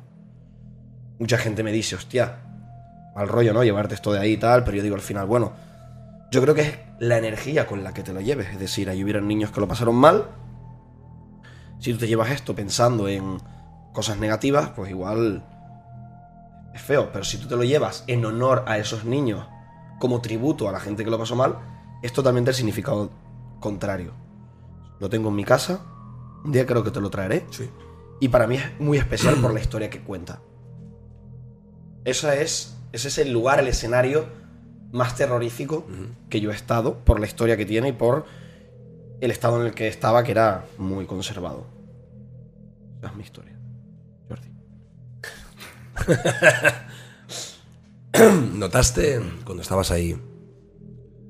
Como dicen, ¿no? En sitios donde ha muerto mucha gente de forma trágica, donde ha habido eh, suicidios, donde ha habido torturas, donde ha habido sufrimiento. ¿Notaste algo? Yo no sé si al estar. eh, porque también cuando entras en esta, entras en esta zona. Sugestión. Claro.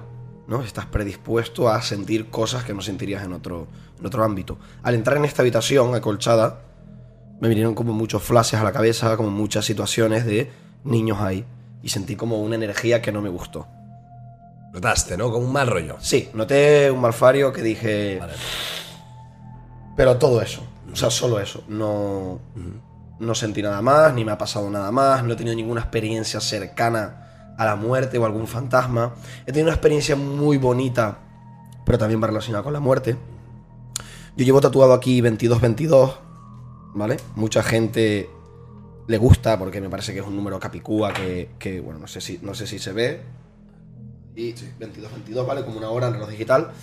Eh, mucha gente le pasa con el 2222 y el 1111. Es más, el 2222 tiene un significado espiritual, porque lo busqué y tiene un significado muy bonito. Pues cuando murió Shakur, mi perrete, Shakur murió un 23, 23 de mayo de 2017. Cuando él muere yo lo paso muy mal, entro en una depresión, voy al psicólogo, leo, me quito las redes sociales, me quito todo, me vado del mundo. No comprendo que el mundo pueda seguir girando cuando Shakur ha muerto, ¿no? Es mi drama personal. Y repetidas veces veo en mi reloj 22-22. Día tras día. Día tras día. Qué raro. Miro en internet, veo que es un, significado espiritual. Qué raro, no caigo 23. Murió 23, 22, 22. El 22, yo venía de Valencia, vine el día 21, adelanté mi viaje. Yo iba a venir el 22, adelanté mi viaje al 21. El 22 pasé en casa todo el día. Típico día que pasas en casa, que no haces nada. Arreglé, me acuerdo, la cisterna del baño que sonaba. Jugué un poquito a la play, no sé qué. El perro salió cuatro o cinco veces. Se lo pasó de puta madre, el perro estuvo genial y tal. Era una señal que me estaba enviando el universo, el, el destino, no Shakur como tal, sino la vida misma, de que me quedara con el día 22 y no con el 23. De que transformara mis malos pensamientos y mi tristeza en bueno. En este momento cambió mi terapia, mi manera de ver la, la, la muerte de Shakur, porque yo me martirizaba mucho con el 23, mi él murió en mis brazos, yo mucho, por- lo podía haber hecho diferente, podía no sé qué, ¿no? Uno se machaca Sí, pensando sí, eso. claro, claro. Y fue como un antes y un después. Dije, wow. Entonces cuando me venía un pensamiento negativo, dije, wow, el 22 estuve con él, me lo pasé de puta madre. tal. Entonces me lo tatué porque es una manera de recordar esto. De, oye, ¿por qué no nos quedamos con los buenos momentos y pasamos el malo? ¿Por qué en vez de pensar en eso piensas, hostia, El día anterior estuve todo el rato con él. Lo pasé de puta madre. Si yo no llego a, cambi- a cambiar mi viaje y llego a venir más tarde, no estoy con él. Si llego el 23, el perro se me muere y, y- y llego y está muerto. ¿Te la cuento? Sí. Hostia, pues Nacho, vamos a apuntarla. Venga, rápido. Eh, hostia, bueno, rápido, es un poco larga, pero Pues venga, intento, dale, va. a ver, intento resumir. Vamos allá. Mira, yo estaba. Yo, yo he estudiado poco? cine. eh, cinco años o así. Vale. Me bueno. cagué mucho. Es el- Venga. el- uno de los momentos. O sea, a mí me cuesta mucho pasar miedo, ¿vale? Tampoco quiero ir de valiente, pero siempre. Eh, digo, a ver, no será un fantasma, ¿sabes? O no habrá un asesino, yo que sé, intento buscar como la parte racional. Sí. Y, y siempre tenía como las ganas de, de tener miedo de verdad. Y, y es algo que todavía me. de, de pasarlo mal. Que bueno, con la secta y tal, ya veré, tampoco no tengo muchas ganas, pero bueno, ya, te- ya hablaremos de eso. Eh, y nada, eh, fuimos a grabar a una casa abandonada, eh, vino la policía, nos echó y nos dijo, mira, nosotros no os hemos dicho nada, pero ahí en medio del bosque hay una casa abandonada y tal, podéis ir ahí y ahí como que no hay vecinos cerca, nadie va a decir nada. Bueno, nosotros estábamos grabando un corto y claro, le dijimos, a ver, tenemos que, terminar, es algo de trabajo, ¿sabes? Y en plan, hostia, y nos dijeron, mira, ya, nosotros no os hemos dicho nada y de ahí ningún problema. Bueno, cuando estábamos de camino empezó a llover a saco, ¿vale? Llegamos que ya era de noche, bus- estábamos buscando la casa y de repente encontramos como una especie de, bueno, vemos como una especie de mansión con las paredes eh, rotas, eh, todo de grafitis y tal, y vemos como una pequeña casita al lado con luz, ¿vale? Eh, y con ropa ahí eh, secándose, aunque está lloviendo, pero bueno, picamos ahí a la puerta, nos sale como un señor eh, mayor y nos dice en plan, ¿qué queréis? Y nosotros, bueno, nos han dicho que aquí hay una casa, en plan, se refiere- nos dijeron el nombre y yo, se refiere a esa y tal. Se nos quedó mirando a todos, cerró la puerta y se fue. Y fue como, bueno, eso es muy raro, empezamos raro ya. En plan, pues no responde y tal. Y bueno, pues deducimos que sí, que es esa casa, tampoco no había muchas más. Entramos y, y estaba todo oscuro, lloviendo. Y a ver, nosotros no somos emprendedores digitales y el móvil, nadie tenía linterna con móvil. Solo yo, que me iba, o sea, todos tenían o la batería terminada y tal, y mi móvil era una mierda y solo iba como el flash de la cámara. No había opción de internet así, ¿vale? O sea, imagina tú entrar en la casa y... Vale, vemos eso. Vale, vemos eso. Y era como, digo, bueno, hoy no podemos grabar nada, vemos cómo es la, ca- la casa y al día siguiente grabamos. Todas las fotos las tengo, ¿eh? Entonces tú, ve- tú ves las fotos y ves como el pasillo de, pues, un pasillo largo y vas viendo fotos. Llegamos a una especie de comedor y, y- y hay una taca en el suelo, ¿vale? Y yo, coño, ¿qué es eso? Tish, Nos acercamos, en plan, coño, coño, ¿qué es eso? Y, y todo con flash, ¿eh? Vienen como los dos compañeros que íbamos, de repente nos acercamos y era una, una, una taca roja. Una mancha. Una mancha roja. ah, una mancha, Perdón, vale, perdón, vale. aquí la inmersión lingüística no... No, taca ya. El. Una. Eh, una mancha roja, ¿vale? Y en plan, ¿qué coño? Y tal. Y entonces uno pues, lo toca y tal, y dice, es sangre y tal. Y empezamos a correr todos. O sea, una mancha muy grande en el suelo y tal. Y claro, además, con el tío ese que no nos había dicho nada y tal, pensamos, madre mía. Y aquí sí que lo, empecé- lo pasé yo bastante mal. Nos fuimos corriendo todo. Eh, bueno, nos perdimos con una parte. eh, Porque además era en medio del bosque. O sea, que estaba literalmente la casa esa en medio del ¿Era, bosque. era sangre? ¿Era sangre? En aquel momento todos pensamos que sí. Y luego el día siguiente vimos, a ver, vamos a pensar, llegamos a casa todos eh, mojados y tal, en plan, vamos a pensar qué, es- qué coño está pasando aquí. Y yo le pasé, o sea, lo pasé mal, yo creo que todos lo pasamos mal. En plan, bueno, eh, me avisamos a la policía, la policía, claro, ¿qué hacemos, no? Porque es que la mancha, es que tú mirabas las fotos y se veía una puta mancha roja en el suelo, sí, sí, además no rojo. O sea, Sí, sí. que el, el granate ese, además un poco como esparcida Sí, y como tal. sangre y- seca, sí, sí, sí, ¿no? sí, sí, sí, sí. Eso, muy creepy, muy creepy. Y al día siguiente pensamos, bueno, por la mañana vamos a ver qué es eso y tal. Vamos a la casa, el señor de la casa ya no estaba, no sé. Estaba la ropa ahí, no sé, muy raro, picamos Nunca, a la puerta. nunca estuvo realmente. ¿eh? Sí, sí, no, no, no. eh, lo que pasa mal, entramos a la casa, vemos la mancha en el suelo y sí, había una mancha como de sangre y tal. Y a ver, la, la tocamos y eso. Y, y pensamos, o sea, nosotros, nuestra deducción fue, creemos que como es una localización así de que es, pues igual que se presta a hacer muchos rodajes para niños. Algún ritual habrán no, hecho. Bueno, es que también había velas, es que tampoco os he contado. Había como velas en el suelo de, de esas de Ikea. eh, pero apagadas y tal. Y claro, pensamos, igual alguien ha venido aquí a hacer otro rodaje, ha hecho como una peli Ah, gore también de, puede y ha puesto sangre artificial porque sé que tenía pinta Puede por el ser. día. Claro, pero imagínate nosotros llegando ahí con la lluvia y todo y no- nos cagamos un huevo. Es la, la vez de mi vida que he pasado más miedo, salvo hace. Fue el, el momento que más miedo pasé hasta hace seis meses. ¿Y qué pasó hace seis meses? Lo que tú sabes porque me llamaste cuando estaba ya en comisaría. Ah, pero eso es miedo real. Y el otro también era real, no me jodas, aunque no Hombre, fuera no, real. coño. Era Una, real. Una mancha para de era real. sangre. Para mí el que miedo tú era no real. sabes cuándo ha pasado, que otra cosa es Vale, sí, pero ya está. la otra Eh, historia. Dejamos el cliffhanger. Eh, Yo, ya- yo pensaba que iba a seguir contando. Sí, yo también. digo, pero que, que- Eh, que- Tamayo, ¿cuál es el miedo? eh, ¿Cuál es? ¿Cómo que miedo? Porque el miedo que entramos ahí con el. en la- y cree que es una mancha de sangre. Tamayo, Tamayo, si Vale, te vale, contara no yo pasa las nada. veces que he ido a sitios abandonados y me he encontrado manchas, a lo mejor te hago que un, un- vamos, te hago una serie. Joder, como yo lo pasé El fatal. juego del calamar, el juego Claro. de la mancha. Yo lo pasé fatal, la verdad. No, pues, pues tienes un, un bagaje bajo, ¿eh? Pues Si eso es bien. pasarlo fatal. Muy yo bien, pa- Tamayo. A ver, lo pasemos. Esa es la vez en mi vida que. ma- O sea, que, Y que- encima que en pensé, grupo. hostia, que estamos al costado de. Estamos, o sea, estamos al lado. Perdón, perdón. Yo no, veni- yo no venía hoy a hablar. Yo, yo me preparo antes de venir. No, y se nota porque no vas con la camiseta. Claro, no voy con la camisa. Iba 92. con la sudadera, además de aquí. Yo, De yo pollo. pensaba que iba a decir algo como. Sí. to- eh, eh, tocamos la sangre así y después eh, llegué a mi casa y me di cuenta que yo, era el que tenía el cuchillo y había matado a mi compañero. Yo también y me entonces ya esperaba una como cosa más guay. La parte B. Soy un vendehumos, soy un vendehumos. Total, eh, tío. Oye, tío, hazte un canal de, yo qué sé, de YouTube, de cómo, de cómo hacerlo ¿Cómo bien. y? Sí, sí, me hacer. algo, porque es mente humos total.